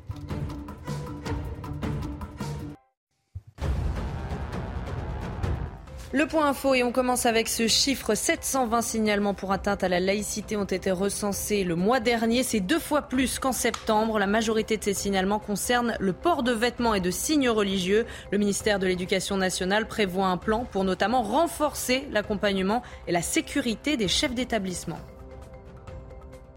La guerre en Ukraine et cette toute dernière information qui nous vient de Washington, plus de 100 000 militaires russes ont été tués ou blessés depuis le début de l'invasion. Hier, la Russie a annoncé quitter la région de Kherson, un nouvel échec pour Moscou déjà contraint d'abandonner Kharkiv en septembre dernier. Et puis la collection d'art de Paul Allen, cofondateur de Microsoft, a dépassé le milliard de dollars hier soir. La vente aux enchères a dépassé un record historique. Cinq peintures ont été vendues plus de 100 millions de dollars. La plus chère, Les poseuses de Georges Seurat, a été vendue près de 150 millions de dollars. Christophe Madrol est avec nous. Bonjour Christophe Madrol. Bonjour Romain. Conseiller régional UCE, Région Sud, Union centriste écologiste. Exactement Romain. Eh, vous revenez de la COP 27 et c'est pour ça que je voulais vous avoir sur le plateau ce matin. Merci d'être euh, avec nous. Euh, la COP 27 en, en Égypte, ce euh, c'est un type d'événement. On en parle énormément au début et puis après on, on oublie. C'est pour ça que je voulais qu'on fasse un, un, point sur ce qui a été décidé. Euh, vous êtes satisfait de cette COP 27, vous? On en est à trois jours de discussion, donc on fera le bilan le 18 novembre à la fin de la COP. Mais ce qu'on peut dire déjà, Romain, c'est que on sent, contrairement à la COP de Glasgow de l'année dernière une volonté de trouver des solutions. Et au-delà des solutions, simplement le blabla traditionnel que certains de mes amis écolos ont l'habitude de tenir, sans viser personne, vous savez bien, je peux vous dire qu'aujourd'hui, j'ai été euh, plutôt euh, étonné, intéressé par la mobilisation des pays africains, par exemple, pour trouver des financements sur la question de la reforestation, sur la question de la décarbonisation de leurs ports. Ils sont en train de créer des fonds locaux sans attendre la bonne volonté des pays déjà développés. Et j'ai pu rencontrer, Romain, des chefs d'État africains, des associations caritatives africaines qui nous disent aujourd'hui on a l'argent pour porter des projets. Proposez-nous des projets parce qu'ils ont l'argent, hmm. mais ils n'ont pas l'expertise que nous avons déjà.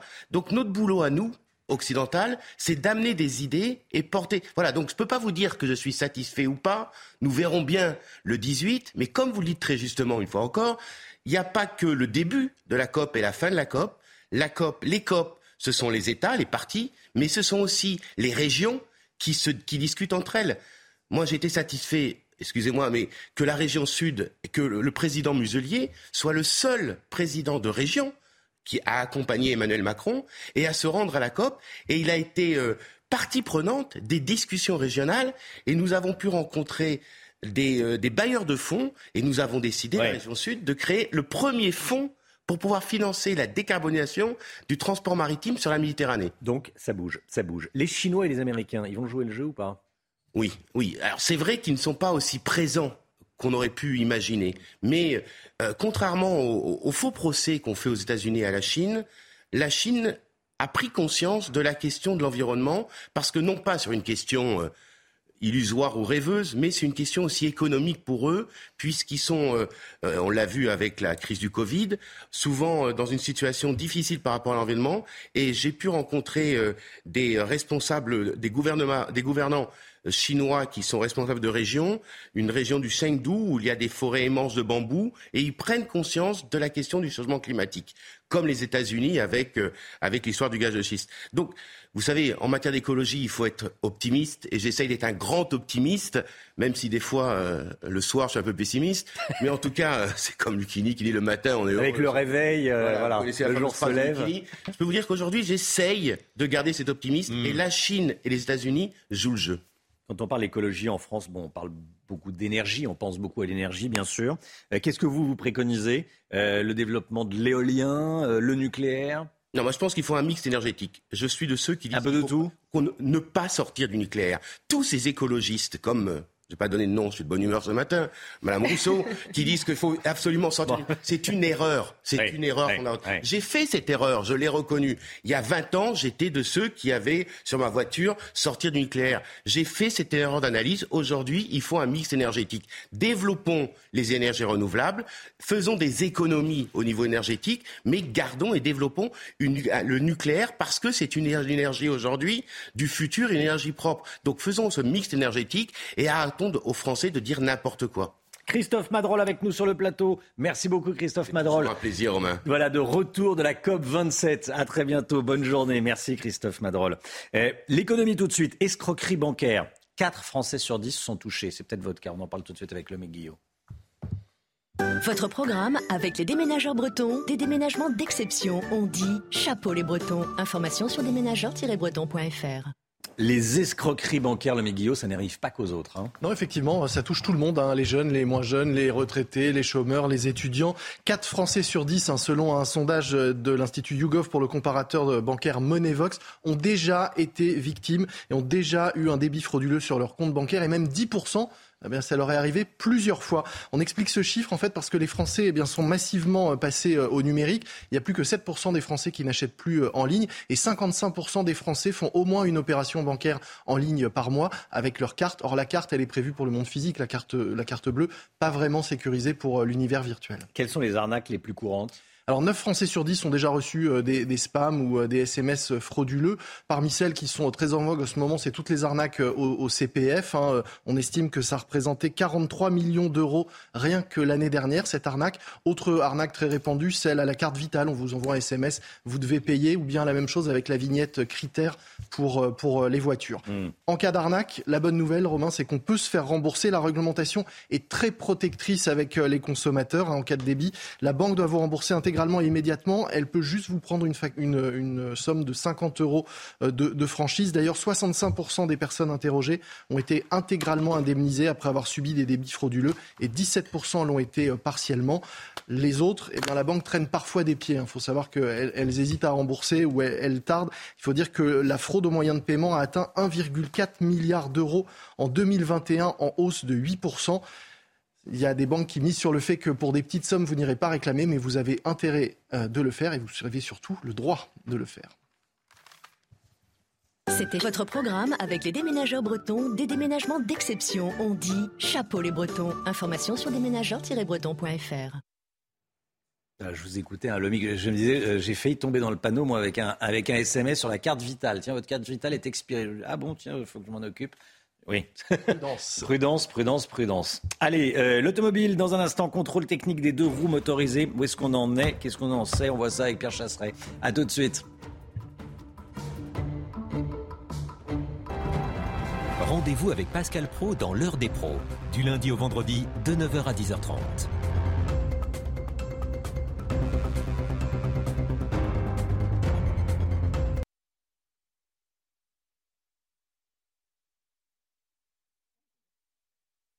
L'antenne. Le contrôle technique des deux roues motorisées, où en est-on quelques jours après la décision du Conseil d'État qui a réinstauré la mesure du contrôle technique euh, abrogée il y a peu par Emmanuel Macron On en est où ce matin, Pierre Chasseret? Bonjour. Bonjour Romain, c'est l'Arlésienne. Ce contrôle technique moto, on en parle depuis des années. Un coup il revient, un coup il disparaît. Sauf que la promesse d'Emmanuel Macron de l'annuler a été retoquée le 31 octobre dernier par le Conseil d'État qui a donc casser euh, la décision, le décret gouvernemental qui abrogeait le contrôle technique. Autrement dit, ça y est, le contrôle technique officiellement devrait revenir pour les motos. Sauf que, hier soir, Clément Beaune recevait la Fédération française des motards en colère et on se doute que des tractations vont tenter de, se mettre en place pour éviter ce contrôle technique pour les deux roues motorisées. À l'origine, c'est une mesure européenne, hein, c'est bien ça C'est bien ça, c'est hmm. une disposition européenne. C'est bien pour cette raison que le Conseil d'État a retoqué la décision euh, du gouvernement. Mais n'oublions pas que l'Europe dit Contrôle technique obligatoire pour les deux roues motorisées, sauf si des mesures alternatives sont mises en place. Des mesures alternatives, il y en a quelques-unes qui sont poussées, proposées par la Fédération française des motards en colère notamment. La première qui est de promouvoir les équipements de sécurité à moto. Alors ça a déjà commencé avec euh, l'obligation d'un équipement obligatoire, notamment euh, au niveau des gants. Et puis il propose aussi de poursuivre l'expérimentation des radars de bruit. Pourquoi? Parce que ces radars de bruit, c'était la mesure gouvernementale pour permettre de distinguer les motos qui respectent et qui ne respectent pas, notamment les limitations sur le bruit. Il, semblerait que ça n'ait pas suffi au Conseil d'État. Il n'en reste pas moins que cela paraît cohérent tout de même de contrôler les organes de sécurité de tous les, les véhicules. C'est normal j'allais dire. On ne peut bah, pas aller contre ça, si bah, C'est vrai que ça paraît évident, d'autant hmm. plus que si on regarde les chiffres, alors il y a un chiffre qui plaide pour la, pour la FFMC. Le premier, c'est la baisse de la mortalité routière des deux roues motorisées. Elle est en baisse de 6% entre 2021 et 2019, donc ça c'est plutôt un argument positif. En revanche, argument négatif, les deux roues motorisées, il faut savoir que c'est 2 à 3% du trafic. Et ces 2% à 3% du trafic pèse pour 20 à 25% de la mortalité routière.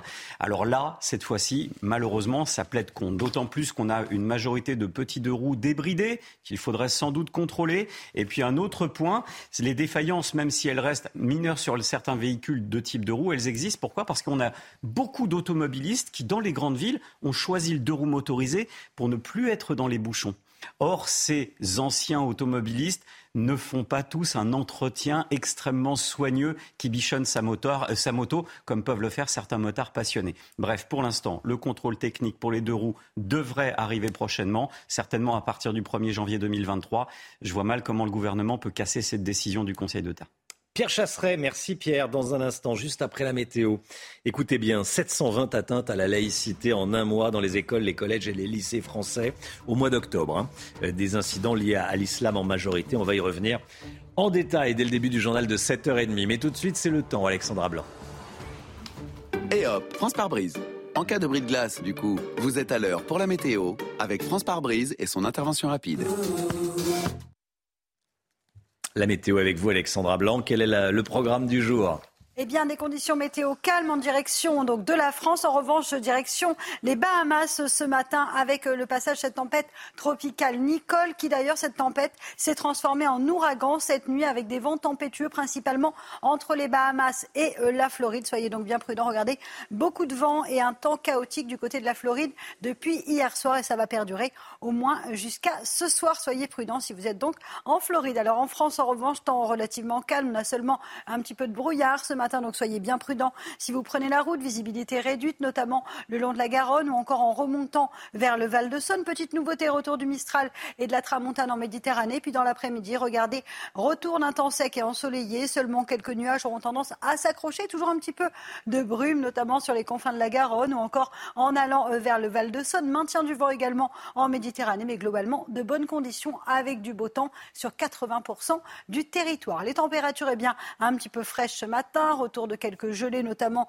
sur le nord-est, seulement 5 degrés à Nancy. Et puis dans l'après-midi, température à peu près stationnaire, avec 14 degrés à Paris, vous aurez 17 degrés à Rennes, 20 degrés en moyenne autour du golfe du Lion et tout de même 23 degrés du côté de la Corse. Et hop, France par brise. Malgré votre bris de glace, du coup, vous étiez à l'heure pour la météo avec France par brise et son intervention rapide. C'est News, il est 7h30. Bienvenue à tous. Merci d'être avec nous à la une ce matin. 720 atteintes à la laïcité en un mois dans les écoles, les collèges et les lycées français au mois d'octobre. Des incidents liés à l'islam en majorité. Cela fait 24 incidents par jour en moyenne, dimanche compris. La municipalité écologiste de Lyon veut donner 14 000 euros de subventions publiques à l'association qui finance l'Ocean Viking, le bateau de migrants. On en parle ce matin. Des caméras de vidéosurveillance désormais installées dans les quartiers nord de Marseille où les délinquants et les trafiquants de drogue font souvent vivre un enfer aux habitants. On est allé sur place. Un plan national pour faire face à l'épidémie de bronchiolite. Témoignage de la mère d'un petit malade dans ce journal, vous allez voir. Et puis on va parler immobilier ce matin avec la toute dernière étude de l'INSEE. 6 Français sur 10 sont propriétaires de leur logement. À l'école, le nombre de signalements pour atteinte à la laïcité explose. Il a doublé en un mois. 720 signalements ont été recensés en octobre contre 313 en septembre, Chana. Le ministère de l'Éducation nationale prévoit un plan en quatre axes pour renforcer l'accompagnement des chefs d'établissement. Tout le détail avec Augustin Donadieu. Les établissements scolaires toujours plus concernés par les atteintes à la laïcité. Au mois d'octobre, on dénombrait 720 signalements, en hausse de 130% par rapport au mois de septembre. En première ligne, les collèges à 52%, puis les lycées à 37% et enfin les établissements du premier degré. Selon le ministre de l'Éducation nationale, il y a plusieurs raisons à cela.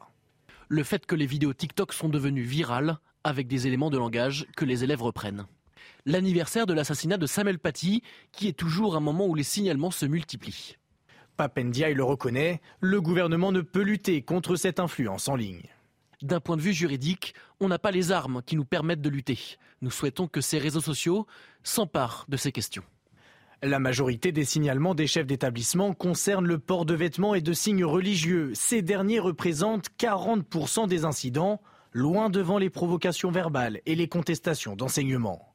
Le ministère de l'Éducation nationale prévoit un plan en quatre axes pour renforcer l'accompagnement des chefs d'établissement et mieux les protéger. Il sera détaillé dans une circulaire publiée ce jeudi au bulletin officiel. Et les voilà, ces quatre axes. Regardez, sanctionner systématiquement le comportement des élèves portant atteinte à la laïcité. C'est l'un des axes que veut mettre en place, que veut installer le ministre de l'Éducation nationale. Renforcer la protection et le soutien au personnel. Appuyer les chefs d'établissement en cas d'atteinte et renforcer la formation des personnels et en premier lieu celle des chefs d'établissement. Est-ce que ça sera suffisant pour euh, inverser la tendance on verra. L'avenir le dira, comme on dit. Euh, mais en tout cas, voici ce que propose euh, le ministère de l'Éducation. Attention, si vous prenez les transports en commun en Ile-de-France aujourd'hui, c'est compliqué.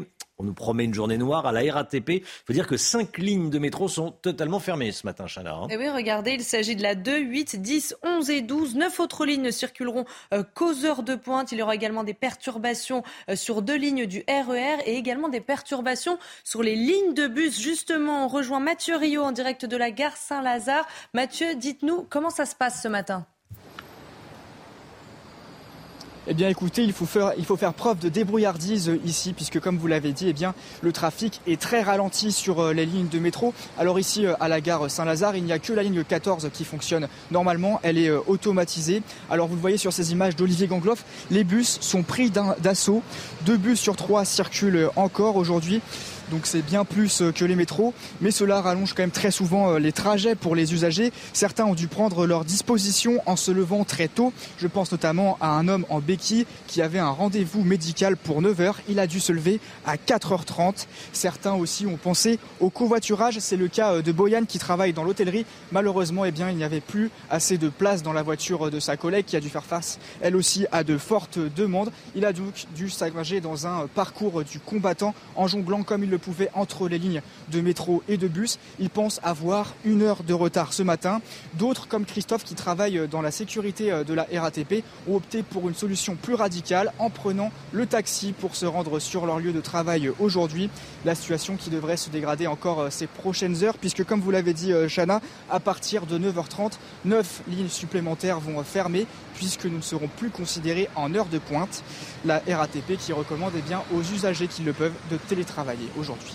Mathieu Rio, merci Mathieu, avec Olivier Gangloff pour les images.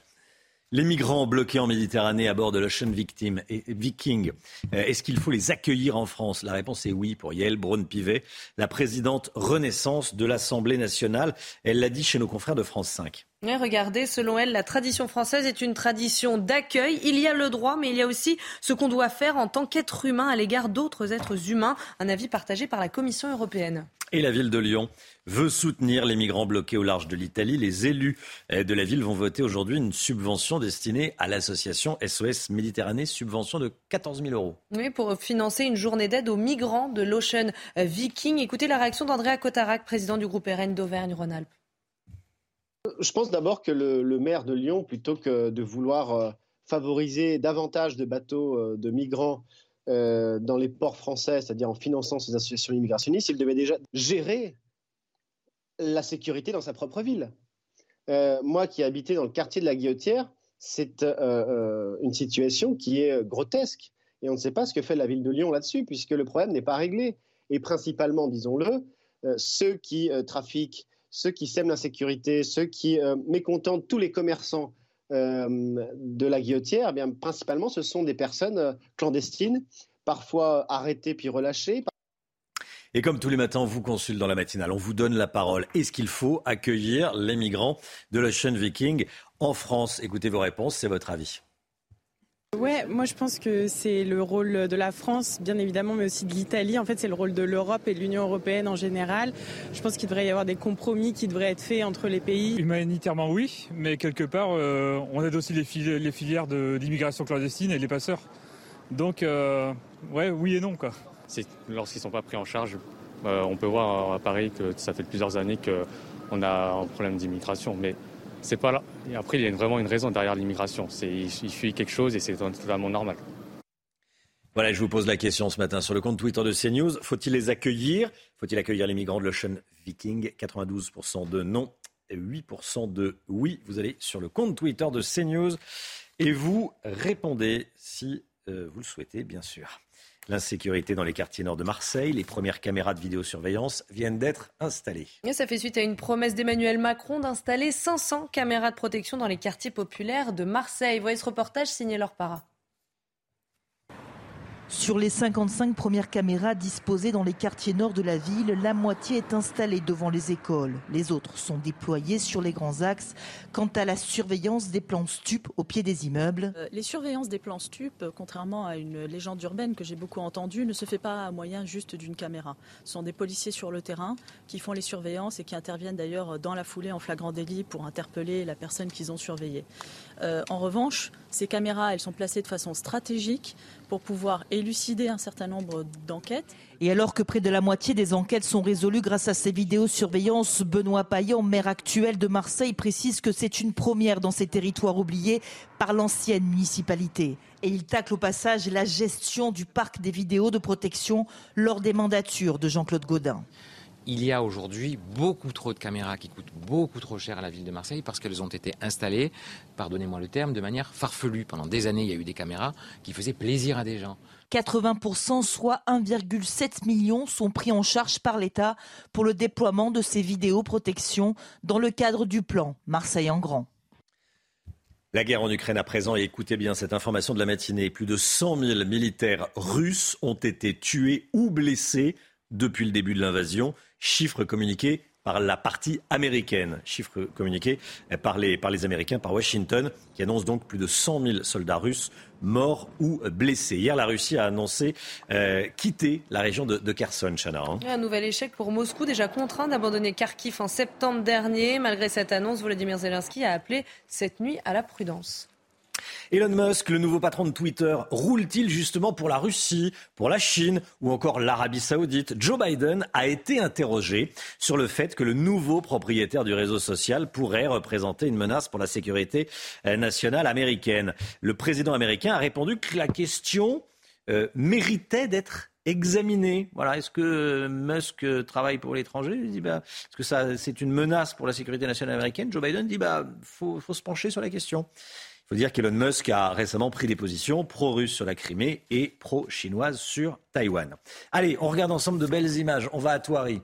Oui, au Zoo Safari de Thoiry dans les Yvelines, le Zoo de Thoiry qui lance sa cinquième édition euh, des Lumières Sauvages. Regardez ces magnifiques 2000 sculptures lumineuses vont être exposées cet hiver sur un kilomètre et demi. Un très beau spectacle nocturne sur fond musical pour petits et grands. Il faut dire que les quatre dernières euh, éditions avaient rencontré un grand succès avec plus de 500 000 spectateurs. Voilà, c'est une jolie occasion de jolie façon de fêter Noël. C'est magnifique, hein, ça fait l'unanimité autour ah, de la table. Hein. Ouais. aller là. Ça donne vraiment envie d'y aller. On l'a à notre planning. On l'a à notre planning. On va aller voir Michel Sardou parce qu'il y a le retour de Michel Sardou sur scène. Starmania. Starmania. Et on va aller à il y a les sorties scolaires, il y a les sorties de la matinale. le plan blanc national déclenché après une propagation inédite de cas de bronchiolite en France. C'est l'épidémie de bronchiolite la plus importante depuis plus de 10 ans. Témoignage dans, dans un instant. Restez bien avec nous sur CNews. À tout de suite. Bon réveil. C'est News, il est 8h moins le quart. Le plan blanc national a donc été déclenché pour tenter euh, d'affronter l'épidémie de, bronchiolite. Je vous le disais juste avant la publicité, hein, c'est la plus importante depuis 10 ans. En Ile-de-France, 38 enfants ont été transférés vers d'autres régions. Je vous propose d'écouter un témoignage. C'est le témoignage d'une mère dont le fils a été contaminé en septembre dernier. Sophia Dolé. Dès fin septembre, selon Santé publique France, près de 1500 enfants de moins de 2 ans sont admis aux urgences pour bronchiolite. C'est le cas du petit Noah, alors âgé de moins de 3 mois. Le nourrisson a du mal à respirer et ne s'alimente plus. Sur les conseils du médecin, ses parents l'emmènent aux urgences de l'hôpital pédiatrique Trousseau à Paris. effectivement, on a tout de suite été pris en charge. En fait, mon fils a été hospitalisé parce qu'il ne mangeait plus. Donc, il avait une sonde dans le nez euh, pour pouvoir être nourri. Euh, mais à côté de ça, euh, il respirait tout seul. Il n'avait pas besoin d'oxygène comme d'autres bébés ont pu en avoir besoin à côté de lui, par exemple. Fin septembre, le stade épidémique étant moins avancé, les transferts ne sont pas encore d'actualité. Mais déjà, les places deviennent chères. Déjà fin septembre, il nous disait effectivement que ça commençait à être chargé et qu'il y avait beaucoup de bronchiolites qui arrivaient. On voyait qu'il y avait d'autres bébés qui étaient là pour la bronchiolite avec des cas plus sévères, euh, donc avec de, l'oxygène par exemple. Donc il y en avait quand même déjà pas mal à ce moment-là. Selon le dernier point de Santé publique France, une hospitalisation sur deux chez les enfants de moins de deux ans concerne des cas de bronchiolite. Le point info est cette première information. Journée noire dans les transports en commun de la RATP. Cinq lignes de métro seront fermées. Neuf autres ne circuleront qu'aux heures de pointe. Seules les lignes automatisées ne seront pas impactées. La 1 et la 14. Attention, perturbations également à prévoir sur le RER e et les bus. Cette information de la soirée, Fares D a été condamné à 30 ans de prison pour avoir tué un policier à Lyon. Il avait mortellement fauché Franck Labois au volant d'un fourgon. C'était en 2020. L'accusé transportait de la marchandise volée. Le président de la cour d'assises a reconnu une intention d'homicide incontestable.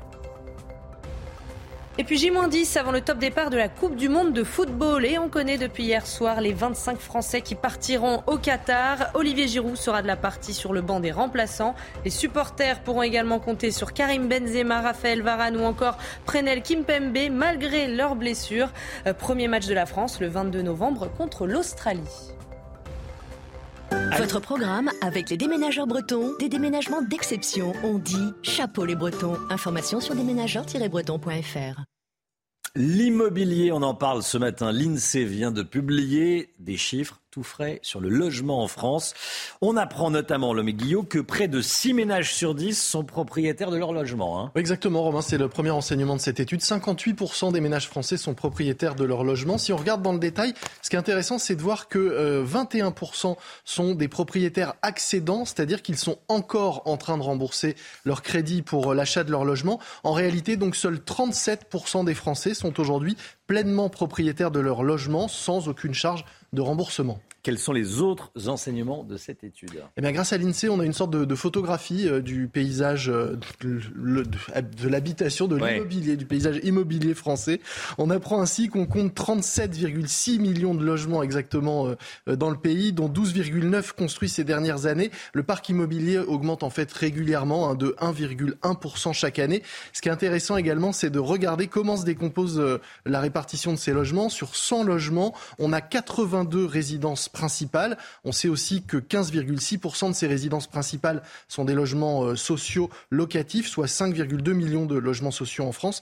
Et puis enfin, sur 100 logements, c'est assez étonnant, on compte quand même 10 résidences secondaires, 10% de résidences secondaires en France et 8% de logements vacants. Pourquoi autant de logements vacants? C'est vrai que c'est étonnant, on dit beaucoup que le marché immobilier est un marché tendu et pourtant le nombre de logements vacants augmente chaque année, plus 2,7% tous les ans.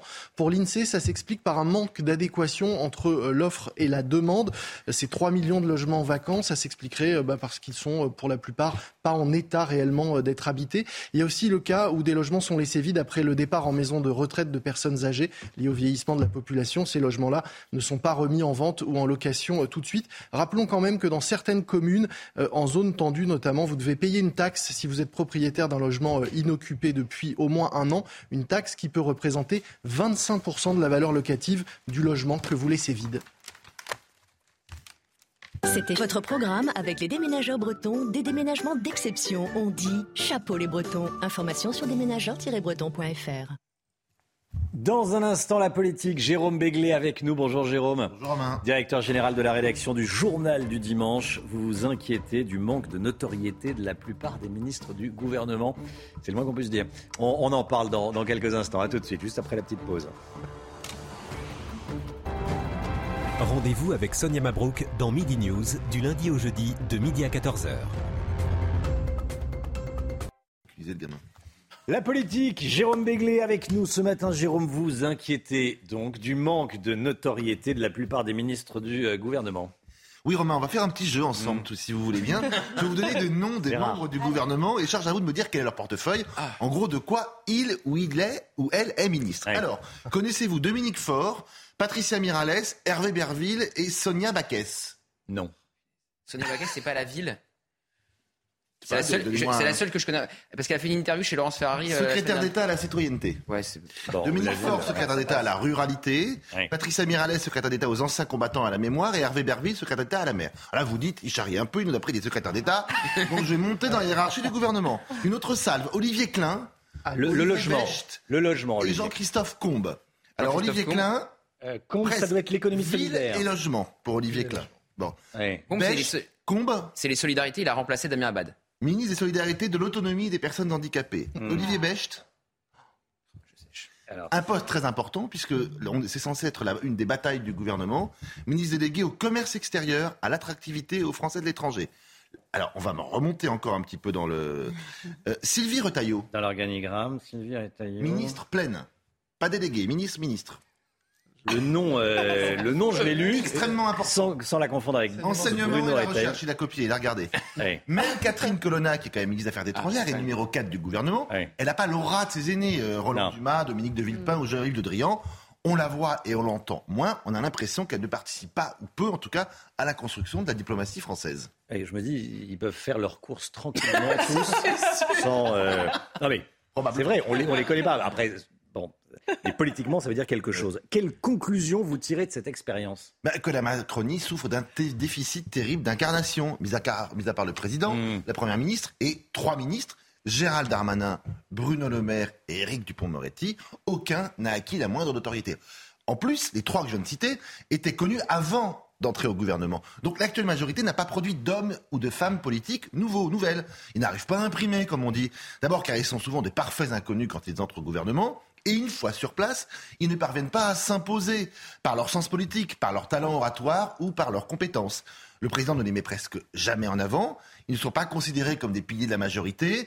Et en plus, la loi sur le non-cumul des mandats leur interdit d'avoir une implantation et donc une notoriété locale. Dans la conception très verticale du pouvoir vu par Emmanuel Macron, c'est sans doute ce qu'il veut, le président. Mais le, corollaire, c'est qu'il manque de grandes voix, il manque de ministres de poids pour appuyer sa politique. Euh, pour le défendre et même pour la mettre en musique parfois. Partant calme, gouverner seul, c'est sans doute une option réaliste, mais à l'instant d'entrer dans la tempête, c'est sans doute une toute autre histoire. Il y a assez peu de, effectivement de, de poids lourds. Euh, Bruno Le Maire, un poids lourd. Oui, Darmanin. le maire du Pont-Moretti. Darmanin, encore le du. Pont-Moretti, ça, se- Oui. ça se discute. Elisabeth Borne Bah, c'est la première ministre, donc je l'ai inclus comme étant, mis à part les deux têtes de l'exécutif, il y a trois ministres qui comptent un Hmm. peu, les autres, malheureusement, euh, c'est pas encore ça. C'est pas encore ça. Effectivement, c'est la preuve. euh, votre démonstration est parfaite. Merci beaucoup, Jérôme Béglé. Merci, Jérôme Jérôme, oui. Béglé. Pour oui, vous êtes. Pour l'humiliation. Allez, 7h56. Restez bien avec nous. Fabien Roussel, numéro 1 du Parti co- communiste, sera l'invité de Laurence Ferraria à 8h15. Lui, on le, on le connaît. hein, on le connaît. Il a laissé pousser la moustache d'ailleurs. Numéro 1 du PC. Effectivement, il y a un changement physique. Euh, 8h15. Allez, la musique, tout de suite. Votre programme vous est présenté par IG Conseil. Les économies d'énergie sont l'affaire de tous. Votre projet chauffage-isolation, notre mission. Instant musique ce matin avec un titre des Black Eyed Peas en collaboration avec Anita et El Alpha. C'est Simply the Best. Voilà, on l'écoute cette chanson qui précède leur nouvel album qui sortira demain. Dans ce clip, on retrouve des sonorités latino et pop. On profite. Simply the best. Simply the best. Simply the best. Simply the best. Simply the best. Simply the best. Yo, el dueño de la tela subió a Marte y no me ven ni por telescopio demasiado alto, ninguno lo copió. Lo que los extraterrestres están haciendo, yo lo copio. Te volviste loco, te fumaste un bate de opio. Tiene que respetar leyendas, son leyendas. Pida perdón que su palabra es que una mierda, tremendo guaremate. De tapa aguacate, dale una galleta a un general pa' que te mate. Votre programme vous a été présenté par IG Conseil. Les économies d'énergie sont l'affaire de tous. Votre projet chauffage-isolation, notre mission. Des perturbations à la RATP aujourd'hui dans les transports en commun d'Île-de-France. On en parle dans un instant dans le journal de 8 heures, bien sûr, mais tout de suite, c'est le temps avec vous, Alexandra Blanc.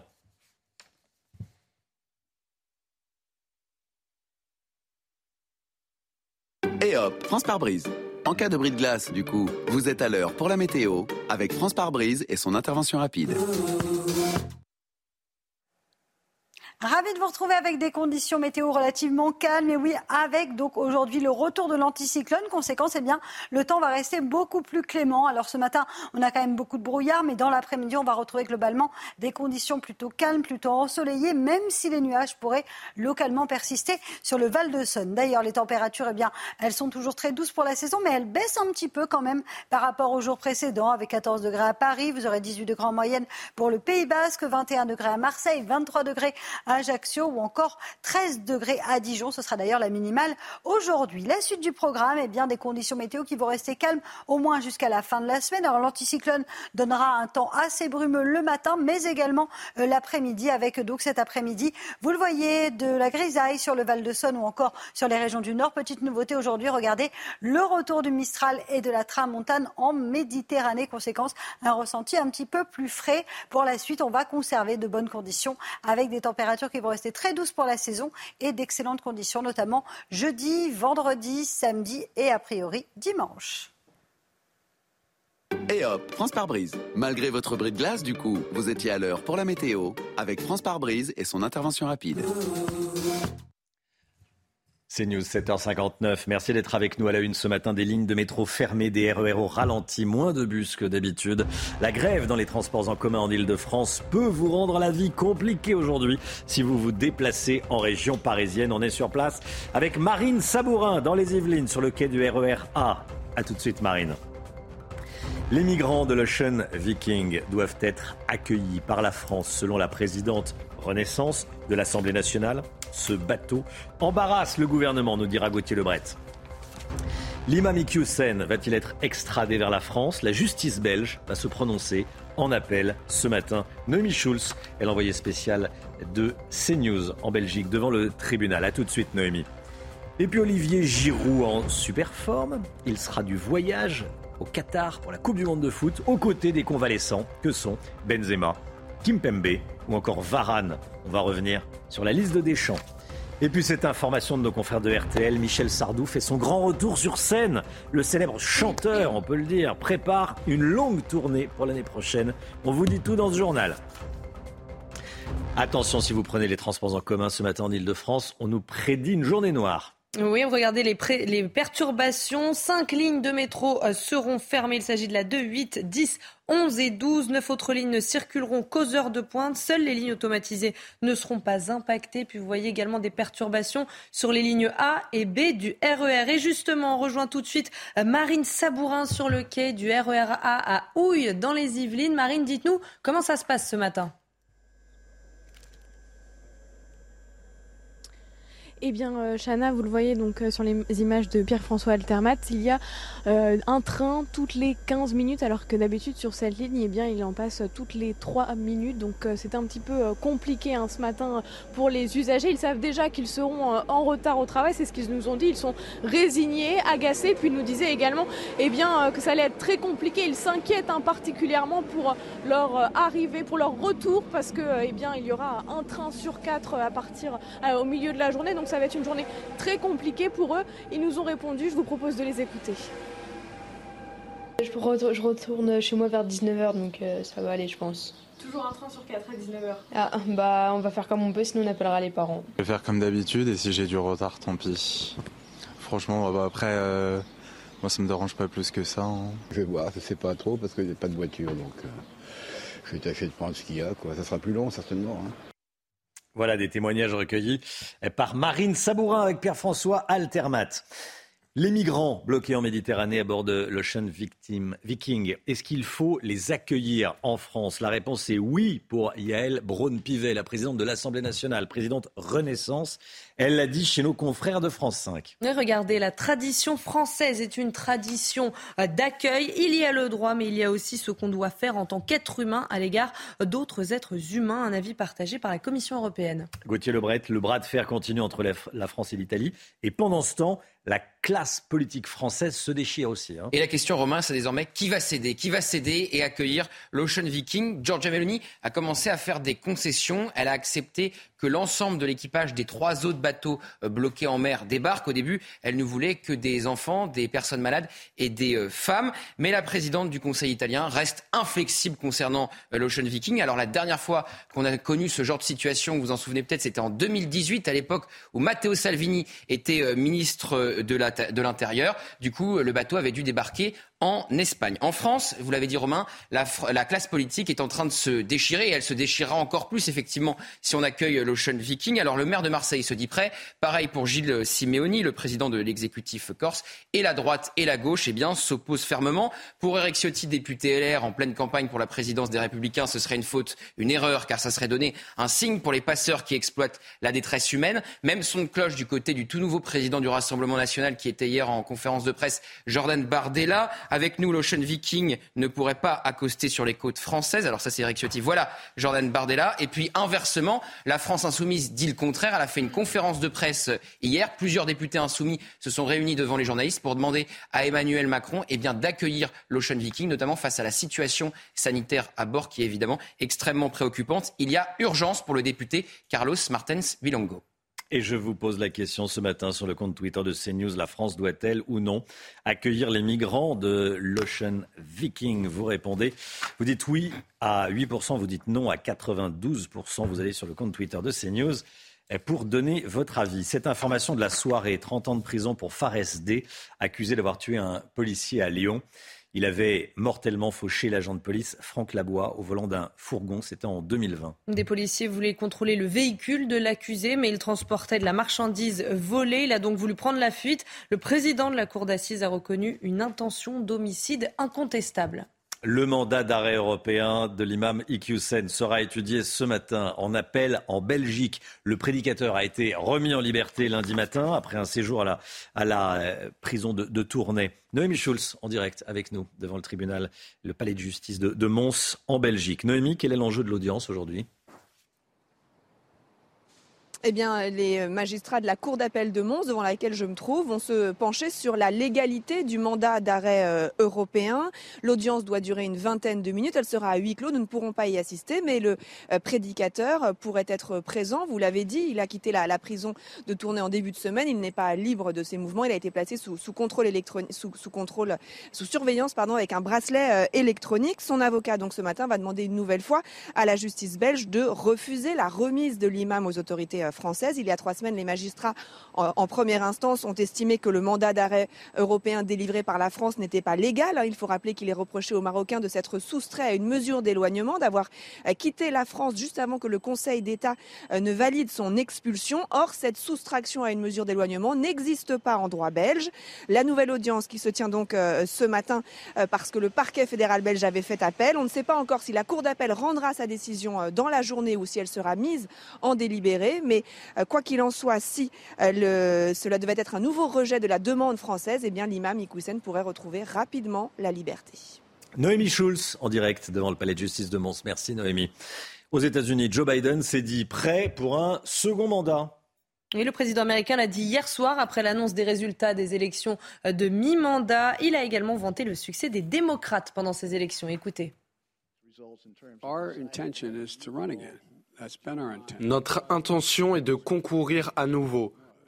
C'était notre volonté, quel que soit le résultat de cette élection. Et le fait est que nous avons gagné. Le Parti démocrate a fait une performance exceptionnelle depuis John Kennedy. C'est un grand soulagement.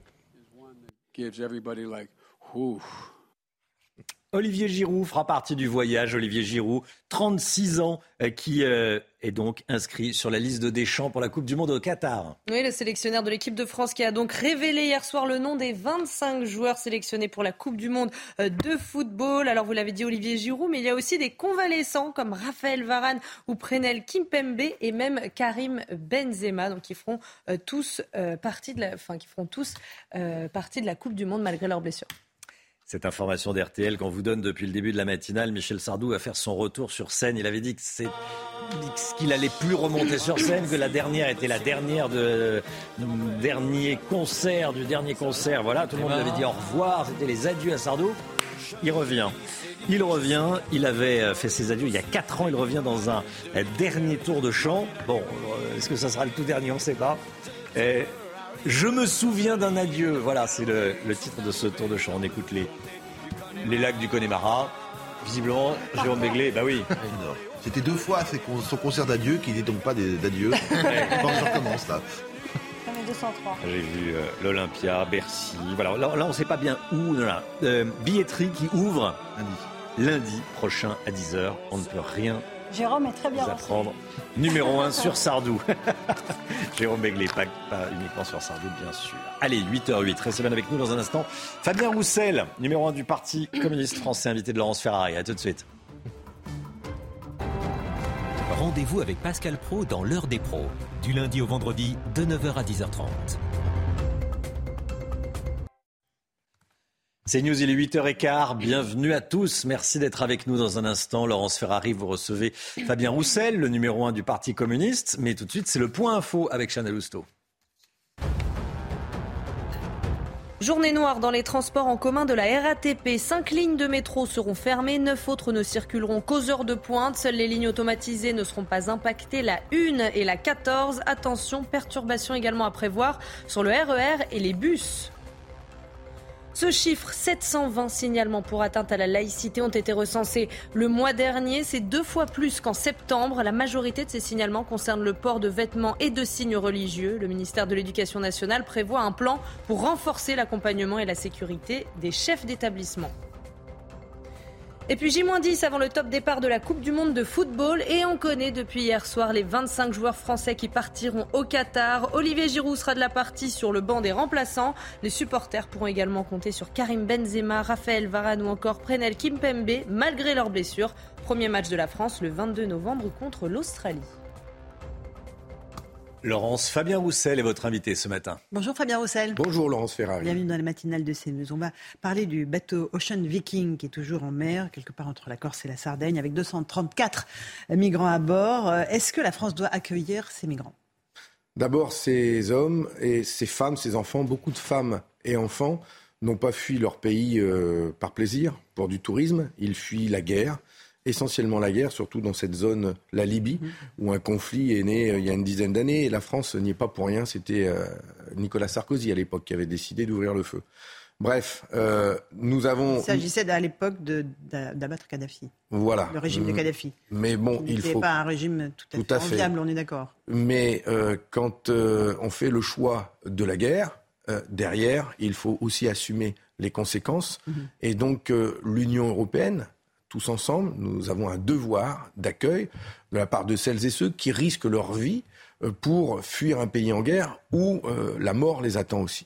Donc, euh, ce devoir d'accueil, nous devons l'exercer. Il y a du droit international tous libyens, évidemment. le droit maritime international euh, qui fait qu'un bateau euh, qui a recueilli des personnes qui risquaient la vie en mer doivent être raccompagnés au port le plus proche. Ok, donc c'est l'Italie, l'I- on est d'accord. C'est l'Italie, mais euh, Il l'Italie, a euh, accueilli une partie d'un des, deux bateaux qui les précédents. que ce soit l'Italie ou la France.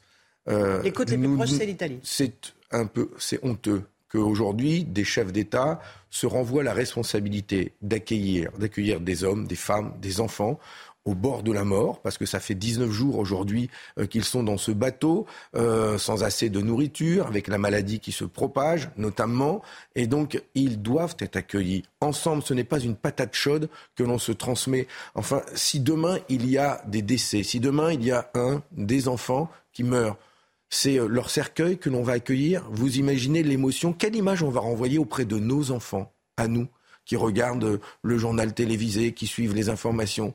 Que nous, la France, l'Italie, l'Union européenne, ceux qui en ont euh, des, des mots plein la bouche tous les jours sur l'Union européenne, n'est pas en capacité d'accueillir 234 femmes, enfants et hommes. C'est honteux. Euh, Yael Braun-Pivet, la présidente de l'Assemblée nationale, dit il faut les accueillir. Le maire de Marseille dit j'ouvre le port. Il y a eu de nombreuses personnalités. La Gilles Simeoni, le président de la collectivité euh, Corse, territoriale corse, qui est prêt à le faire et je le salue. Enfin, il y a là des bonnes volontés qui, euh, au nom de l'humanité, de la dignité humaine, euh, sont prêts à le faire. Alors allons-y, ne tardons plus. on ne crée pas un appel d'air en accueillant ces migrants, euh, monsieur Est-ce qu'on euh, peut accueillir tous les migrants? Mais imaginez que dans ce bateau, il y ait euh, des familles ukrainiennes. Vous parleriez d'appel d'air aussi? On a créé les conditions d'accueillir quand même celles et ceux qui fuient euh, les bombes de Poutine qui tombent sur l'Ukraine. Et il n'y a pas eu de débat entre nous pour savoir si ça crée un appel d'air. Quand des, populations, des familles euh, vivent sous les bombes, n'avons-nous pas tous ensemble et collectivement un devoir d'humanité? Si un pays euh, était le seul à devoir recevoir dans l'Union européenne toutes celles et ceux qui fuient la guerre, ça poserait un problème. Et d'ailleurs, il y a un problème qui est posé, ce sont les règles d'accueil des migrants dans l'Union européenne, c'est ce qu'on en appelle Dublin 3, qui fait que c'est le pays qui reçoit ces pays qui est chargé C'est bien pour euh, ça qu'il y a le l'asile. bras de fer entre la France et M- l'Italie. Mais il faut abroger ces règles d'accueil pour que l'ensemble des personnes qui rentrent sur le territoire de l'Union européenne soient accueillies par l'ensemble des pays de l'Union européenne. C'est pas, tout le monde, monsieur c'est pas seul, c'est pas seulement la France, l'Italie ou Malte ou la Grèce euh, qui euh, doit être chargée d'accueillir tout le monde. Nous sommes un- un- un- une zone, un, un continent de plus de 500 millions d'habitants nous avons la capacité d'accueillir les quelques milliers de personnes, notamment, je pense aux Ukrainiens, mais ceux aussi euh, qui fuient les conflits, que ce soit au Yémen, euh, que ce soit au Libye. Ces jeunes femmes afghanes qui aujourd'hui euh, euh, subissent le joug des talibans. Euh, on n'a pas de devoir d'accueil envers ces, envers ces En jeunes femmes l'occurrence, on a des jeunes afghanes. afghans. On n'a que des jeunes hommes actuellement dans le nord de Paris, euh, du côté du métro La Chapelle. Que des hommes. mais on a aussi des femmes afghanes qui euh, souhaitent venir. Est-ce qu'on doit trier en Afghanistan. Est-ce qu'on doit trier les, les, les personnes qui fuient la guerre en fonction de leur Est-ce qu'il faut les origine comparez Ukrainiens et mais parce ces que, mais parce que Est-ce justement, qu'elle est digne cette comparaison? Mais non justement parce que je souhaiterais que le discours que l'on a envers des Ukrainiens, je souhaite Mm. qu'on l'ait envers toutes celles et ceux qui fuient la guerre, sans différence d'origine, de sexe, de religion, que l'on ait les mêmes règles d'accueil et qu'on puisse droit à les accueillir. Il n'y a aucun souci, il faut que la France les accueille. Et ceux qui n'ont pas le droit à l'asile, ceux qui sont les déboutés du droit à l'asile, qu'est-ce qu'on Tout à fait, mais On est il- incapable aujourd'hui de les Mais monsieur Rossi. il y a d'abord ces personnes qui sont dans un bateau. Mhm. Personne ne peut dire aujourd'hui s'ils sont déboutés ou quoi, ils sont dans un bateau. Les accueillir, faudra étudier les dossiers. étudier leur situation, savoir d'où ils viennent, pour quelles raisons ils ont fui? Le devoir d'asile et d'accueil, c'est d'abord ça. Et ensuite, créer les conditions de savoir qui les accueille euh, le- et, de créer les conditions de leur intégration en France, euh, l'apprentissage de la langue. D'accord. Euh, voilà, c'est ça. Mais euh, ce sont des choses que l'on fait depuis des dizaines d'années, des dizaines d'années. Et ça s'est globalement bien passé. Je sais que quand il y a des pouvoirs en place d'extrême droite, c'est pas la même. J'ai été rendre hommage aux républicains espagnols qui ont fui l'Espagne en 1939 et qui ont été accueillis euh, par la France vichiste de l'époque. Ils ont été internés dans des camps de concentration tenus par euh, les collabos et euh, la, la- la- la- la France de Pétain d'extrême droite. Eh bien, mon arrière-grand-père y a été interné trois ans et il en est sorti pour mourir du typhus. Donc, je sais que selon les régimes politiques, selon les, les- les- les- les- les- ceux qui gouvernent, ah oui, c'est pas du tout les mêmes conditions. Il faut stopper l'immigration officielle et clandestine. Il est inadmissible de lancer entrer de nouveaux travailleurs immigrés en France alors que notre pays compte plus de 2 millions de chômeurs français et immigrés. Euh, C'est qui est-ce qui a prononcé cette phrase? Je vais vous le dire, c'est en 1981 et c'est un un Georges Marchais, un certain Ouais. Georges Marchais qui l'a. Ouais, qui. euh, euh, Vous êtes d'accord avec lui? Qui, à l'époque, faisait. D'ailleurs, c'est pas la première fois, si mes souvenirs sont bons, Madame Ferrari, que je vous cite Georges lors Marchais. d'une matinale, vous me citiez euh, Oui, oui. Georges Vous avez Marchais. même diffusé l'extrait, euh, ouais, vidéo, mais la vous pourriez même l'inscrire en fronton euh, euh, comme un slogan. Mais à l'époque, euh, Georges Marchais, Il y avait 2 millions de chômeurs, on est à 2 millions 3 aujourd'hui. Voilà. à l'époque, Georges Marchais faisait un lien entre l'immigration et le chômage. Mhm. Le aujourd'hui, non, parce qu'aujourd'hui, le lien, ne le faisons pas, parce que si aujourd'hui il y a du chômage dans notre pays, c'est pas à cause de l'immigration. Enfin, si euh, demain, si là, aujourd'hui, euh, euh, tiens, les derniers plans sociaux là que j'ai découverts, c'est Facebook. qui supprime 11 000 emplois, c'est pas à cause des immigrés. Si demain, cet été, Valourec, le groupe Valourec, ferme l'usine de Saint-Solve chez moi, c'est pas à cause des immigrés, Ah, Madame Ferrari. Si. Ah ben, il y a même aucun lien même. Donc si aujourd'hui il y a des entreprises, Puisque même le gouvernement même- veut régulariser un certain je- nombre de mais- travailleurs sans papier. Mais j'allais y venir. Mais avant ça, mais avant ça, on se bat pour le climat. Si Renault et Peugeot décident de délocaliser en Chine la production de leurs petits véhicules électriques, la Dacia Spring et la, euh, euh, la Renault euh, électrique populaire. Non mais Vous me parlez de attends, s'ils désindustrialisation. ferment des usines en France pour les délocaliser en Chine, c'est pas à cause des immigrés, c'est bien à cause de choix de groupes, euh, souvent au CAC 40, qui font le choix de saigner notre pays pour gagner beaucoup d'argent en délocalisant à l'étranger. Ah oui, mais ce sont des sacrées des problématiques. Non, mais- Et quand on décide, quand on décide de faire des cures d'austérité dans nos hôpitaux publics, de ne pas embaucher dans nos écoles, vous n'allez pas me dire que là aussi c'est de la faute euh, de ces pauvres enfants ne qui fait sont. le lien à part vous. Ah mais si, c'est- non, excusez-moi, c'est vous qui l'avez fait juste Non, avant. moi, Donc je- réponds à votre de- question. Alors, la Donc il n'y a pas, donc il n'y a pas de lien. Il n'y a a pas de lien. En revanche, j'entends par la voix euh, de ministre Mhm. Darmanin que maintenant, maintenant qu'il y a une pénurie d'emplois dans des filières où euh, euh, les conditions de travail sont pénibles et où les salaires sont extrêmement bas, et qu'il y a ces pauvres travailleurs sans papier qui acceptent d'être exploités, de travailler sans, sans, sans aucune règle de conditions du travail, ah ben là, on va les régulariser parce qu'on a besoin de... Parce qu'il est hors de question d'augmenter les salaires, il est hors de question d'augmenter les conditions de travail, le MEDEF ne le veut pas, donc faites-nous venir cette main-d'œuvre corvéable à merci, Elle est déjà qui ne sur dit le sol rien, français, hein, elle est déjà sur le sol français. Ils perçoivent déjà. oui, ils perçoivent des salaires, ils payent des cotisations et ils n'ont pas le droit à avoir des papiers. C'est normal, ça. Vous savez comment que ça s'appelle? C'est de l'esclavagisme. C'est de l'esclavagisme des temps modernes. Donc bravo au gouvernement de Ah pouvoir ben- les régulariser? Ah mais si le gouvernement, le gouvernement doit faire deux choses.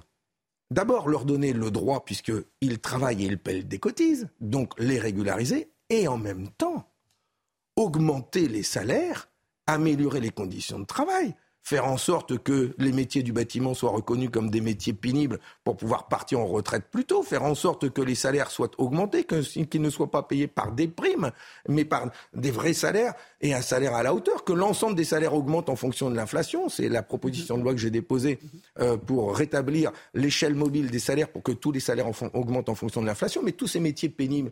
Enfin, la France, alors elle dit, la France, elle dit, ben, comme ce sont des métiers pénibles et que les salaires sont bas, On va pas augmenter les salaires, on va pas améliorer les conditions de travail, on va faire venir les étrangers. Puis après, vous me posez la question, euh, non mais c'est c'est- c'est- c'est un, truc de dingue, on marche sur la tête. Vous Ah, vous étonnez après vous que l'extrême droite, elle augmente Comment vous vous expliquez Pour qu'il y a moi- tellement de filières qui ont du mal à recruter Pour moi, Monsieur Roussel un travailleur, c'est un travailleur. À travail égal, Mm. salaire égal. Nous devons tous être payés et avoir les mêmes conditions de travail. Et nous devons améliorer les conditions de travail dans tous ces métiers, ces métiers en tension où il est difficile aujourd'hui de recruter. n'arrivent pas à recruter, Monsieur Roussel Mais aujourd'hui, le problème de beaucoup d'entreprises que je rencontre, c'est même pas les salaires. C'est pas les salaires.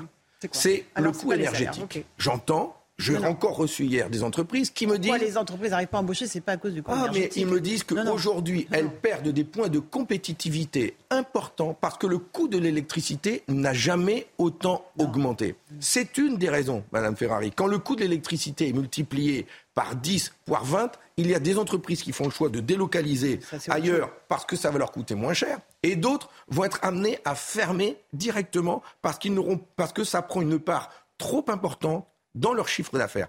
C'est une des raisons importantes. pourquoi- On me parle même Alors plus qu'on des a salaires. plus de 2 millions de On me chômeurs, on, a des de métiers ça. en tension. Pourquoi on n'arrive pas à recruter? Mais parce qu'il y a bon nombre de salariés qui aujourd'hui disent euh, ça va, hein, travailler la nuit, travailler les week-ends, euh, travailler posté, euh, travailler avec des risques professionnels et être payé pot de balle, ça commence à bien faire. le SMIC aujourd'hui ne permet pas de vivre. Le SMIC aujourd'hui a augmenté en fonction de l'inflation. Il reste bas, mais lui, il a augmenté en fonction de l'inflation. Et les salariés qui sont juste au-dessus du SMIC, eux, n'ont pas évolué. Ils n'augmentent pas. Ça veut dire qu'il y a même des, des salariés au SMIC qui gagnent plus que, que leurs collègues qui étaient là avant eux. Mais comment voulez-vous que les gens vivent dignement? L'inflation, elle n'est pas de 6. Mais vous êtes en faveur du travail. Vous- C'est une belle valeur de gauche. Je défends, Et vous l'avez je défends le travail, le contre sens, Sandrine Rousseau qui trouvait que c'était une valeur le de droite. sens que l'on doit redonner au travail, un travail qui épanouit, un travail qui permet de vivre, un travail qui rémunère, un travail qui nous donne du salaire sur lequel on paye des cotisations et pas un travail où on reçoit des primes euh, à la tête du client. C'est ça, un travail euh, qui nous donne envie de s'investir pour son pays. Un petit mot des grèves aujourd'hui à la RATP à Paris. Euh, trafic extrêmement perturbé pour les usagers qui sont excédés. Euh, vous comprenez euh, ce mouvement de grève euh, Ben, initié il- notamment par la CGT Il s'inscrit dans la discussion que l'on vient d'avoir. C'est que je regrette que le gouvernement n'entende pas qu'il est urgent d'augmenter tous les salaires. On ne répond pas à cette crise par des primes. Il est important que l'ensemble des salaires évoluent. L'inflation, on parle d'une inflation à 6%. Euh, Vous savez bien quand on va faire ses courses que le prix du beurre qui augmente de 50%, le prix des pommes de terre euh, à 1,70€ le kilo, le prix de l'essence euh, 1,90, 2 euros le prix de l'essence et encore, on a encore la prime jusqu'à euh, dans une semaine. Vous allez voir l'essence quand il va repasser à 2 euros, ça ne sera pas de la faute euh, des salariés de Total.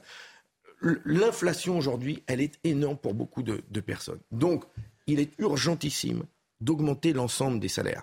C'est possible par la loi. J'ai déposé ce texte de loi. Il est sur le bureau de l'Assemblée. C'est la loi numéro 432. En augmentant l'ensemble, en, en indexant l'ensemble des salaires sur l'indice des prix. Ça existe Pour toutes les entreprises, même les plus dans petites, le public, qui ne peuvent pas oui, faire face à dans cette le augmentation public comme dans le privé. C'est absolument Vous avez nécessaire. quantifié le nombre que- de fermetures d'entreprises derrière? Mais Pour les, petites, hein, je parle les des petites et entreprises moyennes entreprises. aujourd'hui sont prises à la gorge par le Mhm. prix de l'énergie, d'une part, par le prix de l'énergie. Vous savez, là-dessus, on a déposé hier euh, au Sénat six textes de loi sur l'énergie, justement, les, députés, les sénateurs et sénatrices Mhm. communistes. Qui disent quoi, les Notamment pour demander, je ne vais pas vous faire les six, sinon on va passer la Non, mais- matinée, oui. mais bouclier tarifaire pour les communes, permettre aux communes d'avoir accès aux tarifs réglementés, euh, tarifs réglementés pour les entreprises. Et le tarif réglementé, c'est qu'aujourd'hui la France produit 90% de son électricité, dont les trois quarts c'est du nucléaire. Nous avons l'électricité la moins chère d'Europe. Nous demandons à ce que cette électricité ne soit pas en spé- spéculée à la bourse sur le marché européen de l'énergie. Et que indexée sur le EDF prix du gaz. que EDF vende directement aux Français, aux entreprises, aux communes, son électricité qu'elle peut vendre autour de 50 euros du mégawattheure. Ça, on peut le faire demain. Il suffit d'abroger la loi NOM qui a mis en place l'accès régulé au tarif historique du nucléaire sur lequel il y a de la spéculation. EDF vend de l'électricité à 42 euros au privé et le privé nous le revend 300. C'est, on marche sur la tête, c'est un truc de dingue. C'est les seuls, on est les seuls en Europe à avoir fait ça, alors que nous sommes souverains grâce à nos centrales nucléaires que nous avons payées et qui sont amorties. Il me reste une minute, j'ai envie de vous poser la question qu'on se pose tous. Pourquoi est-ce que vous avez une moustache, monsieur Roussel? J'ai cette moustache tout simplement parce que on m'a demandé dans ma circonscription de participer au mouvement Movember. En octobre, c'est Octobre Rose, on porte le Mhm. ruban pour sensibiliser au dépistage des cancers Cancers féminins. Eh bien, en novembre, c'est la sensibilisation au dépistage des cancers masculins, le cancer de la prostate, le cancer des testicules. Le cancer de la prostate est la cause de 8000 décès dans notre pays parce qu'ils ne sont pas dépistés à temps. Or, la sécurité sociale, en ce moment même, envoie à tous les hommes concernés par l'âge euh, une feuille à remplir et un examen à faire. C'est pris en charge par la sécurité sociale. Merci la sécurité sociale. Donc ça ne coûte rien, mais ça sauve des vies. Alors cette moussage, c'est pour que l'on puisse en parler et que l'on puisse lutter efficacement contre le cancer, ce qui n'empêche pas de se battre pour que nos hôpitaux publics aient les moyens de pouvoir le faire. Merci beaucoup, euh, Merci Monsieur. Roussel, d'être revenu ce matin dans la matinale de CNews. Merci à Théo Grévin qui m'a aidé à préparer cette interview. À vous, Romain Desarbes, pour la suite.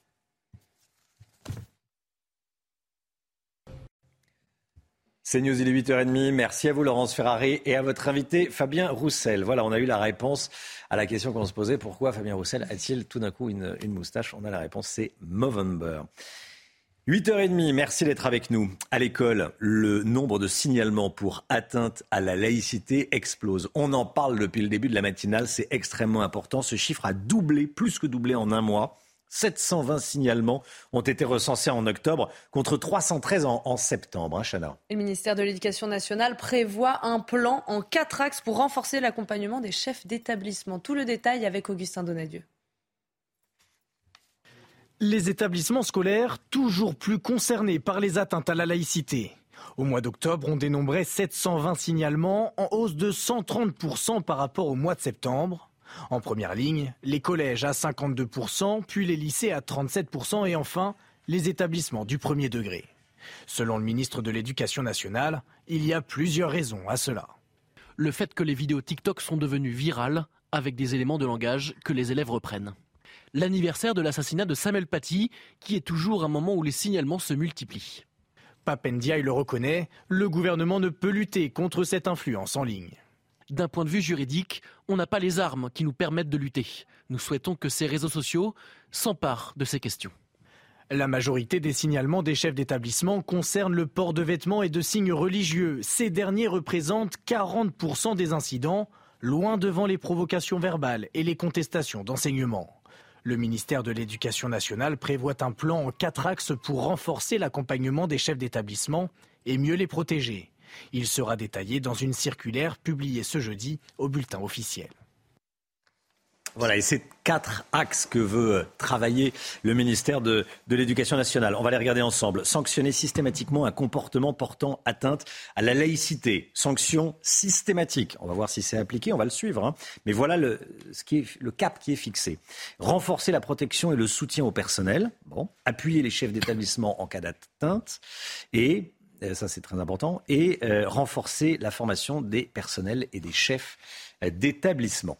Attention si vous prenez les transports en commun ce matin en Ile-de-France, situation très compliquée aujourd'hui. On va regarder les perturbations ensemble. Alors d'abord, cinq lignes de métro seront fermées. Regardez, la 2, la 8, la 10, 11 et 12. Neuf autres lignes ne circuleront euh, qu'aux heures de pointe. 3, 3 bis, 4, 5, 6, 7, vous le voyez. Seules les lignes automatisées ne seront pas impactées. La 1 et la 14. Perturbations également sur le RER A et B et sur les bus. Les migrants bloqués en Méditerranée à bord de l'Ocean Viking, est-ce qu'il faut les accueillir en France Yael Braun-Pivet, la présidente de la de l'Assemblée nationale, a répondu oui, il faut les accueillir. Elle elle- elle l'a dit chez nos confrères de France 5, hein, Chana. Et regardez, selon elle, la tradition française est une tradition euh, d'accueil. Il y a le droit, mais il y a aussi ce qu'on doit faire en tant qu'être humain à l'égard d'autres êtres humains. Un avis euh, partagé par la Commission européenne. La municipalité écologiste de la ville de Lyon doit voter aujourd'hui une subvention publique de 14 000 euros euh, qui serait versée à SOS Méditerranée, l'association qui gère ce bateau, le Sean euh, Viking. Écoutez la réaction de Béatrice de Montilly, elle est conseillère municipale Les Républicains de Lyon, donc dans l'opposition, opposée à ce projet. Je l'interrogeais à, à 7h moins le quart ce matin dans la matinale. Ce n'est pas une problématique euh, de la ville de Lyon. Euh, ça ne fait pas partie de ses missions de s'occuper euh, de ce sujet. C'est un sujet d'ailleurs qui est national, qui est débattu, on le sait bien, en ce moment à l'Assemblée nationale. On a beaucoup de, de sujets en ce moment. Vous suivez probablement l'actualité lyonnaise avec les pannes de métro à répétition. Les Lyonnais ont beaucoup de mal à se déplacer dans la ville de Lyon aujourd'hui. Les écoles qui n'étaient pas chauffées en début de semaine avec euh, la grève des agents, à la veille en effet une crise énergétique et budgétaire euh, qu'on connaît serrée. Euh, le budget de Lyon doit être pour nous dédié à, à ces missions.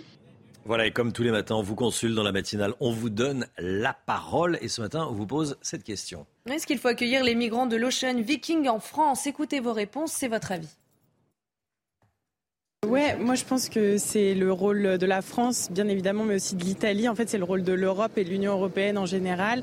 Je pense qu'il devrait y avoir des compromis qui devraient être faits entre les pays. Humanitairement, oui, mais quelque part, euh, on aide aussi les, filières d'immigration clandestine et les passeurs. Donc, euh, ouais, oui et non, quoi. Lorsqu'ils ne sont pas pris en charge, on peut voir à Paris que ça fait plusieurs années qu'on a un problème d'immigration. Mais c'est pas là. après, il y a vraiment une raison derrière l'immigration. Il, il fuit quelque chose et c'est totalement normal. La France doit-elle accueillir les migrants de l'Ocean Viking? Je vous pose la question sur le compte Twitter de CNews. Regardez, 92% de non et 8% de oui. L'insécurité dans les quartiers nord de Marseille. Les premières caméras de vidéosurveillance viennent d'être installées dans les quartiers nord. Il n'y en avait pas dans les quartiers nord. Et ça fait suite à une promesse d'Emmanuel Macron d'installer 500 caméras de protection dans les quartiers euh, populaires de Marseille. Voyez ce reportage signé leur para. Sur les 55 premières caméras disposées dans les quartiers nord de la ville, la moitié est installée devant les écoles. Les autres sont déployées sur les grands axes. Quant à la surveillance des plans stupes au pied des immeubles. Euh, les surveillances des plans stupes, contrairement à une légende urbaine que j'ai beaucoup entendue, ne se fait pas à moyen juste d'une caméra. Ce sont des policiers sur le terrain qui font les surveillances et qui interviennent d'ailleurs dans la foulée en flagrant délit pour interpeller la personne qu'ils ont surveillée. Euh, en revanche, ces caméras, elles sont placées de façon stratégique pour pouvoir élucider un certain nombre d'enquêtes. Et alors que près de la moitié des enquêtes sont résolues grâce à ces vidéosurveillances, Benoît Payan, maire actuel de Marseille, précise que c'est une première dans ces territoires oubliés par l'ancienne municipalité. Et il tacle au passage la gestion du parc des vidéos de protection lors des mandatures de Jean-Claude Gaudin il y a aujourd'hui beaucoup trop de caméras qui coûtent beaucoup trop cher à la ville de Marseille parce qu'elles ont été installées, pardonnez-moi le terme, de manière farfelue. Pendant des années, il y a eu des caméras qui faisaient plaisir à des gens. 80%, soit 1,7 million, sont pris en charge par l'État pour le déploiement de ces vidéoprotections dans le cadre du plan Marseille en grand. La colère des clients de Made.com, c'est un vendeur de meubles britannique qui est en liquidation judiciaire. 400 employés ont été licenciés. Certains clients ont acheté des meubles, ont versé de l'argent. Ils ne recevront jamais la marchandise. Oui, c'est le cas notamment de Français. Nous avons rencontré l'un d'entre eux. Voyez ce reportage de Jeanne Cancard et Fabrice Elsner avec le récit de Marine Sabourin. Ben voilà ce qu'on voit maintenant sur le site de Made. Euh, ils vous disent au revoir et merci. Alors merci, ça reste un petit peu en travers de la gorge. Pierre a dépensé plus de 4000 euros pour s'acheter un canapé et des chaises sur le site made.com. Mais ces meubles commandés mi-octobre ne seront certainement jamais livrés ni remboursés. Le canapé, pour le moment, il est euh, chez, dans l'entrepôt du livreur euh, et le livreur refuse de le livrer. Les chaises, on ne sait pas où elles sont et pour le remboursement, on ne sait pas. Made.com est un site d'ameublement design prisé par les consommateurs. Mais depuis deux semaines, les commandes ne sont plus honorées. La société anglaise est en liquidation judiciaire. Aujourd'hui, Pierre reproche à l'entreprise d'avoir poussé les clients à la consommation en connaissance de cause. Il y avait une super promo, donc on a anticipé l'achat de quelques mois. Ils ont fait du cash en octobre, hein. ils, ont, ils ont fait un maximum de cash avec ces promotions. Pour cette avocate en droit de la consommation, qui suit le cas de plusieurs clients du site, la bataille doit être menée, mais risque d'être longue. Si on raisonne en droit français, lorsque vous déclarez votre créance, euh, vous devenez, euh, le consommateur devient créancier chirographaire. Donc, euh, pour résumer, il sera payé en tout dernier. En France, plusieurs centaines de clients sont en attente de réponse pour des remboursements allant de 900 à près de 10 000 euros. Elon Musk, le nouveau patron de Twitter, nouveau propriétaire de Twitter, roule-t-il pour la Russie, la Chine ou encore l'Arabie saoudite? Joe Biden a été interrogé ces dernières heures sur le fait que le nouveau propriétaire du réseau social pourrait représenter une menace pour la sécurité nationale américaine, c'est pas rien. Joe Biden a répondu que la question méritait d'être examinée. Il dit euh, oui, il y a une suspicion, euh, il faut non pas s'en inquiéter, mais en tout cas examiner cette, cette question. Il faut dire qu'Elon Musk a récemment pris des positions pro-russes sur la Crimée et pro-chinoises sur Taïwan. Allez, on regarde ces images. Euh, il y a de belles images là ce matin. Déjà le, celle du zoo, safari, de Thoiry dans les Yvelines, cinquième édition de l'opération Lumière sauvage. Voilà, c'est magnifique, c'est pour les fêtes. On emmène les enfants, on emmène qui on veut d'ailleurs. C'est superbe. Hein bah oui, 2000 sculptures lumineuses vont être exposées cet hiver sur un kilomètre et demi. Un très beau spectacle nocturne sur fond euh, musical pour petits et grands. Je rappelle que les quatre précédentes éditions avaient rencontré un grand succès avec plus de 500 000 euh, visiteurs. Le lion, l'aigle, le zébu, oui, il y en a, le crocodile, on a pour tout. C'est magnifique. Hein. très très beau. C'est féerique. Euh, la route du Rhum, d'autres belles images. Voilà. Euh, c'est Thomas Coville qui nous, les envoie. Skipper Sodebo 3, 17 skippers ont été pénalisés hein, pour une durée de 4 heures pour être partis trop tôt. Charles Caudrier était en tête, euh, Caudrelier pardon, était en tête de la flotte en fin de soirée. Les prévisions météo annoncent de bonnes conditions jusqu'à demain soir. Tiens, écoutez Thomas Coville depuis son bateau ultime face à un magnifique paysage. C'est un endroit pas très bien famé. La mer est un peu formée. Euh, vraiment, c'est très très beau, très sauvage. Vraiment des belles images.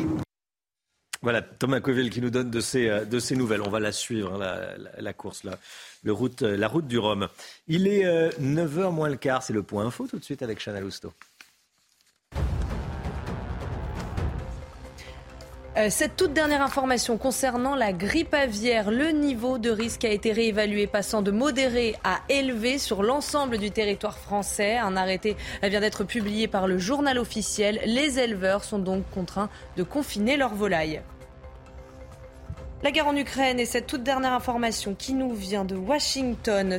Plus de 100 000 militants russes ont été euh, tués ou blessés depuis le début de l'invasion. Hier, la Russie a annoncé quitter la région euh, de Kherson. Un nouvel échec pour Moscou, déjà contraint d'abandonner Kharkiv en septembre dernier. Et puis J-10 avant le top départ de la Coupe du Monde de football. Et on connaît depuis hier soir les 25 joueurs français qui partiront au Qatar. Olivier Giroud sera de la partie sur le banc des remplaçants. Les supporters pourront également compter sur Karim Benzema, Raphaël Varane ou encore euh, Prenel Kimpembe malgré leurs blessures. Premier match de la France le 22 novembre contre l'Australie. Retrouvez votre programme avec Little Balance. Little Balance, les balances et impédance mètres, sans pile et connectés. La santé avec le docteur Millot. Bonjour Brigitte. Bonjour. Brigitte Millot après Octobre Rose, Novembre Bleu, plus connu sous le nom de Movember. On en a parlé dans euh, l'interview politique avec Fabien Roussel à l'instant. Laurence Ferrari lui demandait mais pourquoi cette moustache? Il a expliqué le mois de Movember euh, dont, dont, vous allez nous parler. Ce mois de novembre, c'est un mois dédié à la prévention contre le cancer chez les hommes. Vous allez nous dire ce matin de quoi il s'agit exactement. Oui, alors on va rappeler ce que ça veut dire. Un mot, en fait, ça veut dire moustache en argot australien. Et c'est pour le mois de novembre. Euh, L'idée, c'est quoi? C'est une fondation hein, qui a décidé de recueillir des, fonds euh, pour la prévention chez les hommes. Alors, on, parle de cancer, mais il y a aussi la prévention du suicide chez les hommes. Il ne faut pas oublier que 75% des morts par suicide sont des hommes. C'est 75%. Hein.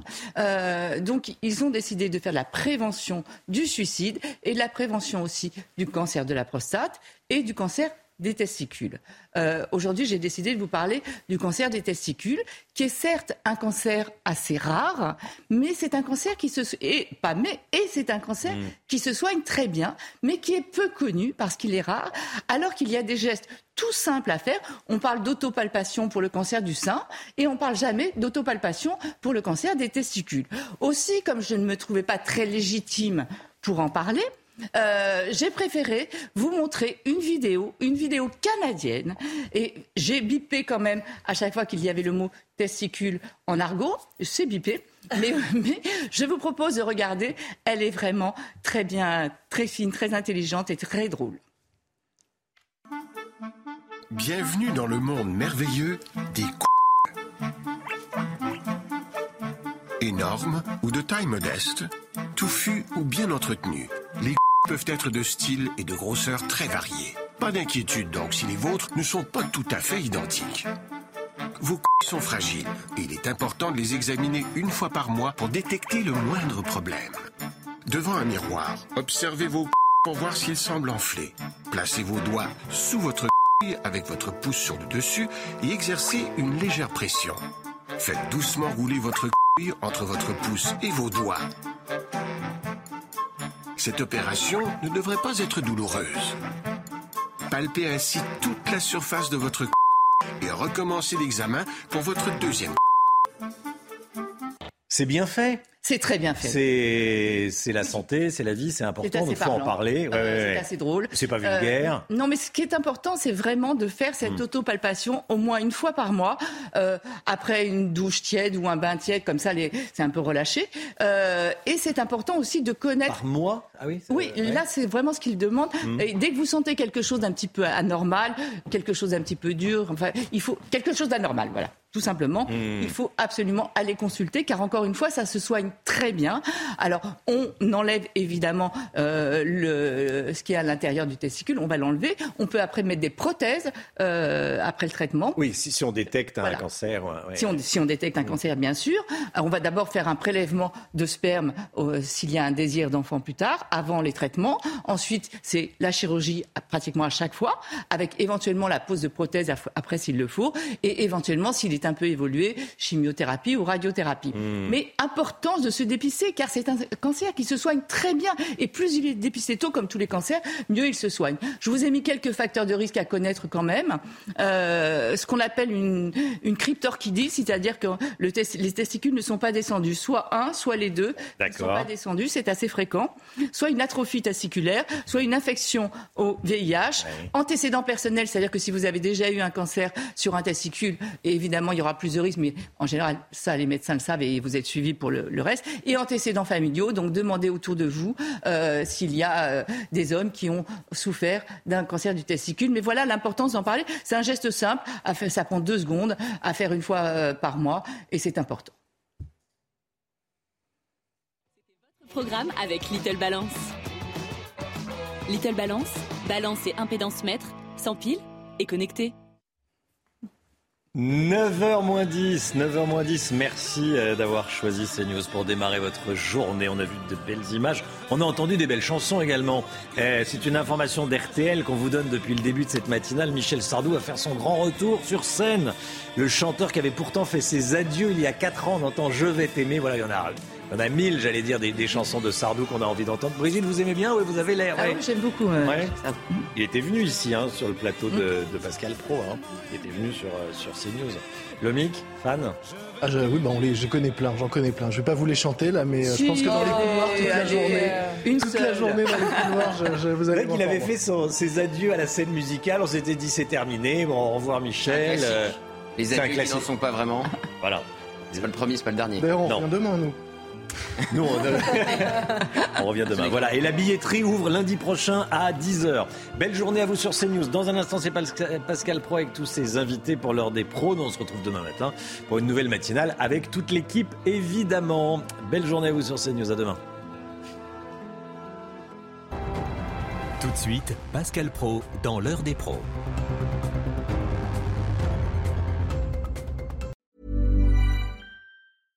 Step onto the legendary clay courts of Roland Garros, where the world's best players battle it out for a chance to win the French Open title. Tennis Channel Plus is your place to watch. Stream every court from your phone or smart TV, live in HD. Don't miss a moment with daily live coverage and match replays on demand, beginning Monday, May 20th.